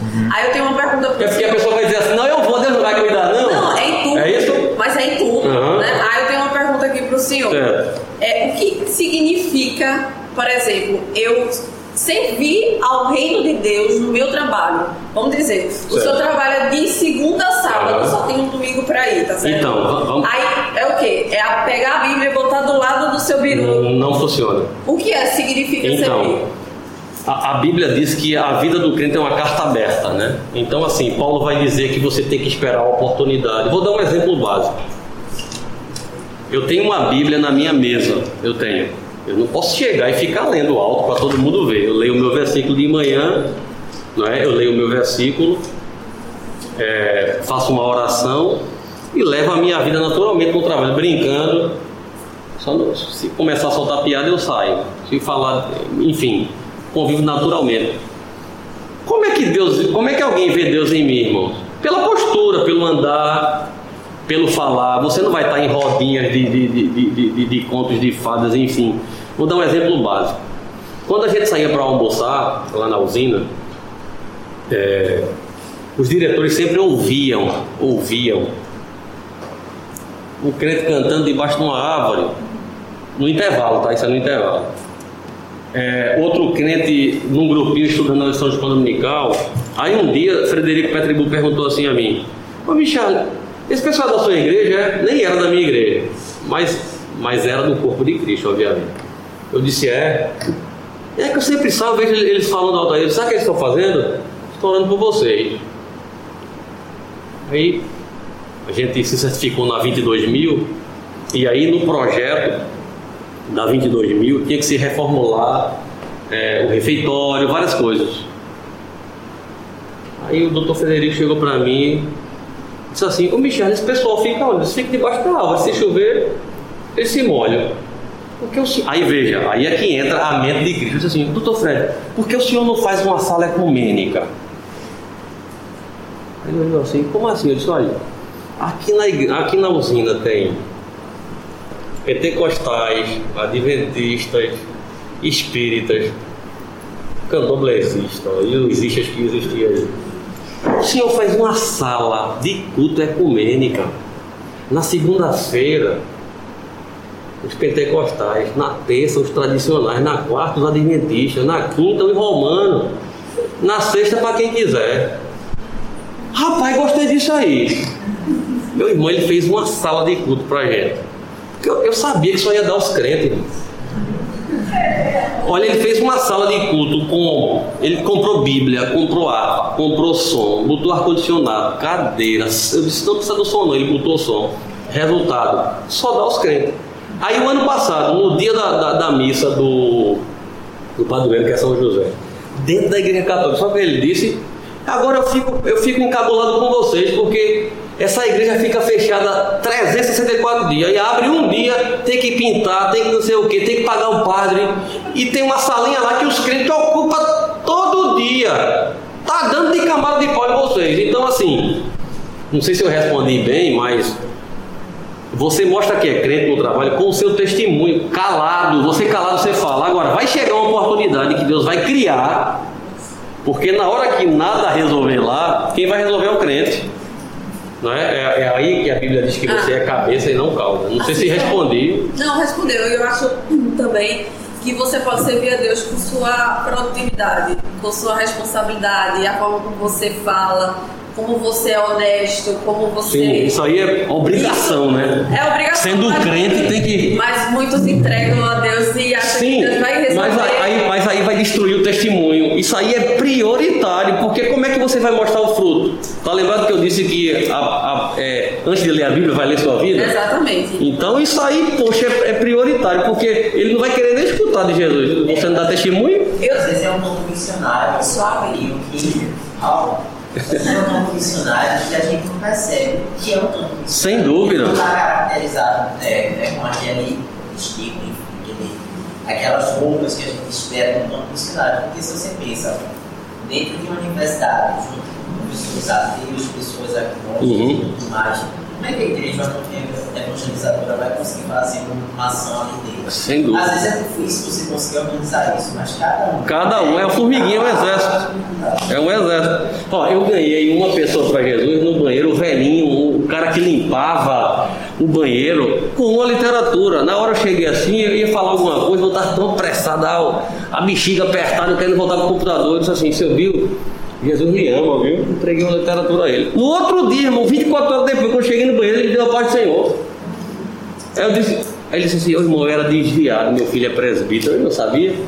Mas eu- esse versículo que eu li aqui foi muito forte. Eu, eu voltei para a igreja, irmão, Pai do Senhor me abraçou. Não precisei falar nada, eu só disse, eu só entreguei uma literatura. Então, às vezes você calado, você prega. Eu só Ok. assim, mais uma pergunta que eu acho que é essencial aqui. É, perguntaram, por exemplo, é, um jovem que des- acha que não participar de um órgão de louvor, de não ir para a escola dominical, não ir para a doutrina, blá blá blá, ele pode ter uma vida espiritual assim, é, consolidada? De jeito nenhum. Olha, o que é que sustenta um crente? Vamos lá.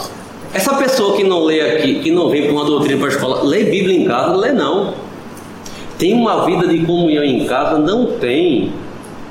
Olha, se tem um tripé, olha, você tem que gostar de oração. Eu vou até deixar o jejum de fora, entre aspas. Mas se você é uma pessoa que não.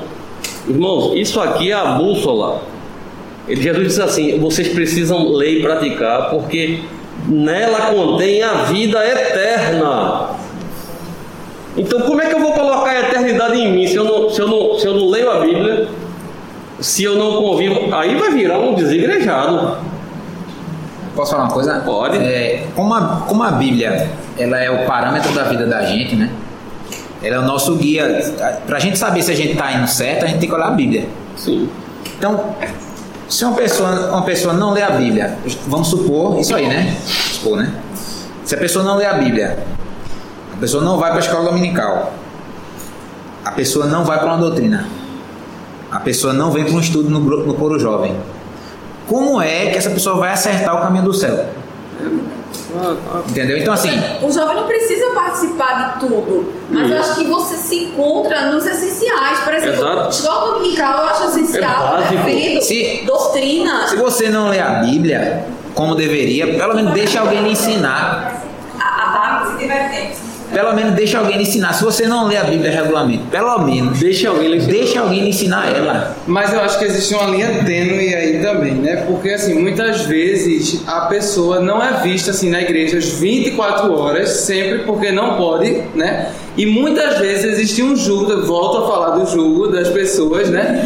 Por, pelo fato de você não estar ali. Aí você entende que assim, por um líder, é interessante que você esteja na igreja, que você participe. Não, mas exclua o líder por você, não é pelo líder. Sim, irmão A sua vida está arriscada. Eu tô entendendo. Você pode até chegar, mas é aquela coisa. É o ladrão da cruz. Mas Você vai acho- chegar assim, ó.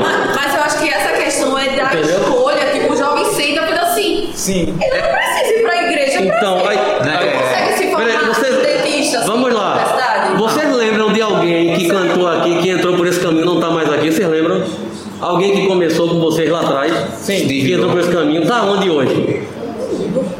Tá no mundo, Felipe. Não, mas o que eu quero dizer é assim, Entendeu? O cara tá existe- arriscando a salvação. Ah, É muito mais fácil tu se salvar dentro do barco, ó. Se dentro do barco é difícil, imagina fora do barco. Pronto, mas deixa eu concluir minha, minha Entendeu? assim. Eu penso assim também que existe- cultos, não é isso? E aí várias oportunidades para você adequar também a sua vida, porque assim, eu sou crente, graças a Deus, sou salvo, mas assim, a minha vida, eu ex- existe uma vida além da igreja, entendeu? E não é por causa disso que eu vou priorizar essa vida e não a igreja. Mas, tipo, eu não posso vir para uma doutrina, mas eu posso vir para uma escola dominical. Sim, lógico. É Mas eu, eu volto a falar de um julgo, porque existe um julgo assim, que se você não vem para isso. Não, mas aí, você- mas aí sempre vai haver pessoas que vão julgar você por mesmo nome, né, Mas, Felipe? pessoal, O importante é o seu não, deixa eu, eu posso falar uma coisa rapidinho. A questão não é essa. A questão, por exemplo. Peraí, eu Ah, ele não chega não. Minha gente, é uma questão de escolha. É, pode falar. É, uma- é a questão de um jovem aleatório. Eu quero ser aleatório. Aí também fica difícil. Agora, só uma coisa para concluir. Por exemplo, Não, vê, vê só, gente, Porque vê tá só. bom, né? Vê. Deixa eu guardando, mas eu vou buscar minha esposa aí não, lá mas no... assim, tem uma O que é que acontece muito? O que é que acontece muito hoje em dia? Vê, escuta, o que é que acontece muito hoje em dia? A pessoa, é, é, na juventude, estudou bastante, entrou no vestibular. Entrou, passou no vestibular. Entrou no vestibular. discutiu isso, Joia! Joia! Show de Eu fiz também isso. Maravilhoso. No tempo, alguém pode até dizer assim, aí o cara aí não, não dá mais pra, pra frequentar nenhum culto na semana. Eu já discordo, porque eu era dirigente de campanha e frequentava e fazia a minha universidade e fiz bem feito, graças a Deus. Então veja, mas vamos lá. Não, eu, eu estudo de noite, não posso vir. Perfeito. A fase é para isso. Aí, o que é que acontece? Aí no tempo livre que tem durante a semana, ai, tô muito cansado, vou assistir um seriado Netflix. Aí quando precisa fazer a prova, a pessoa vai estudar para a prova que dia? Domingo de noite. Domingo de manhã. São as escolhas, né? Veja, aí passou, passou a universidade, joia, passou a universidade. Então agora vai, né? Aí agora, aí dobra o joelho, Jesus abre a porta, Jesus abre uma porta, abre uma porta, aí Jesus abre a porta. Aí quando abre a porta, aí trabalha, aí de noite, eita, tô muito cansado, não dá pra ir pra igreja. E a gente, todo mundo trabalha e vai pra igreja. Todo mundo. Não existe, ah, porque eu tô cansado. E, gente, todo mundo trabalha pra igreja. Priscila acorda de 4 e meia da manhã. Ela chega em casa de 5 horas da tarde. e ela vai igreja de noite. Olha, Então, irmãos, não esqueçam de uma coisa.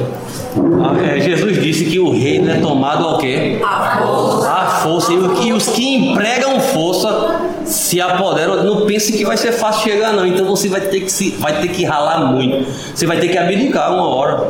Poxa, como é que tá a minha vida espiritual? Outra coisa, não deixe, não deixe ficar 50 carnal e 50 espiritual, não. Eu tenho que estar sempre acima aqui, ó. Ah, os sentimentos, o desejo da, da gente é, é para esse lado mesmo, é curtição. Agora, se você não alimentar mais o espírito, é problema. a gente deve se se esforçar no espiritual da mesma forma que se esforça no material. Se eu me esforcei tanto para passar no vestibular, para fazer minha faculdade, por que eu não me esforço para ir para o culto, para buscar a Deus, para fazer um jejum, para ler a palavra de Deus? É esforço. Você estava dizendo dela de casa, porque ela rejeitou, ela estava com emprego, crescimento, mas ela rejeitou a oportunidade de emprego porque ela a semana toda ir para a igreja até no domingo. Ela disse, não, eu rejeitei. Sim, não é a opinião dela. Mas uma escolha. É, vai honrar, Deus vai honrar. Honra. Vai chegar em algum momento, vai. Ela realizou. Eu queria falar uma coisa que você errado. Não sei se você. Você não fala isso, não. Não, o que eu acho é o seguinte: você pode ser nem muito, você tem. Porque assim, é, o cristão também tem, tem que exercer cargos de influência no mundo para que você Sim. também vai ser um testemunho de que de quem é Cristo na sua vida. Porque se você ficar só, ah, não, só vou me dedicar para a igreja, eu vou esquecer também. É outro extremo. É o extremo, né? Não, aí é o extremo, é o extremo. Vai me dar um sustento aqui, construir uma família, casa e tudo mais, eu também vou estar dando um mau testemunho para o mundo. Também não posso ser o outro extremo e só me dedicar a isso, esquecer Ó, que- o cristão e a política mesmo. Eu queria falar alguma coisa, não deu tempo. Exato. política. Sim, olha, É, você está sendo- é, pode ser um tema futuro, por exemplo. Dando testemunho. É verdade. Imagine um juiz que julga com justiça. Tem que ser um crente. É. Ele tá, é, o que ele está falando aqui né, é do, do devocional. Né? Tá, deve- tá vendo o adventista que literalmente tira o sábado para Deus? Né? Eu trabalhei com uma adventista que ela entregou o emprego, irmãos, porque a usina queria que ela trabalhasse no sábado, por uma heresia. Porque o, o sábado é. A gente descansa em Deus. Ele quer que a gente sirva em todos os dias. Então veja, é a questão do culto mesmo, de tirar aquele tempo. Porque Jesus descansou no sétimo dia? O descansar ali, ele não se cansa de fadiga. É o tempo para Deus, senão você definha. Então é como o Felipe disse, você, vai, você não pode vir para a doutrina, mas vem para a escola. Não é possível que em 24 horas não é, você não tenha um tempinho para. Se você trabalha de noite, dá para ir de tarde num, num de oração, orar um pouquinho. Você vai ter que batalhar pela sua fé, senão você vai perder tudo, é, o tripé. É aquela você quer que você quer que Deus lhe priorize, mas você não prioriza Deus. Deus. Né? Você quer. Eu vou passar no vestibular depois, minha gente, Deus abre porta. Deus vai montando o seu caminho ali, o seu trajeto, coisa que você não pode fazer, Deus vai fazendo. É. Agora, se você teve um currículo, você teve, sabe, um negócio já guardado aí, com Deus. Aí eu vou para outro extremo, tá? Eu aí. tenho várias, vou dizer várias não, mas eu conheço pessoas da minha geração, ó, com currículo, ó, pá, lá em cima, ó. Lá em cima, porta fechada, fechada, ferrada. É porque nunca teve, é, nunca fez nada para Deus nesse sentido. Nunca quis servir a Deus. Aí, ó, Deus não é o dono da porta? Você pode ter o curso que quiser, mas se ele fechar, quem é que abre? Ninguém. Ninguém. Então tem que evitar os extremos. Equilíbrio. Equilíbrio. Servir a Deus e ser um exemplo na vida material também, servindo a Deus com alegria. É por aí. Eu vou ficar até em pé para agradecer aqui aos nossos preleitores pela disponibilidade, pela dedicação pelo assunto que vocês trouxeram, extremamente pertinente a cada um. Eu recebi, acredito que todos aqui receberam. Vamos sair daqui com uma nova mentalidade para praticar. Deus registrou cada momento que vocês se dedicaram. Sei que vocês trabalharam e estudaram muito. Está registrado nos céus. Serviram aqui para a obra. O Jubilai agradece imensamente. E assim, o nosso desejo seria ouvir mais duas, três horas, ficar aqui, mas infelizmente não dá, né? Agradecer também a Priscila que veio, será a nossa próxima pré-leitora, com certeza. né? E é isso aí. Deus abençoe. Amém.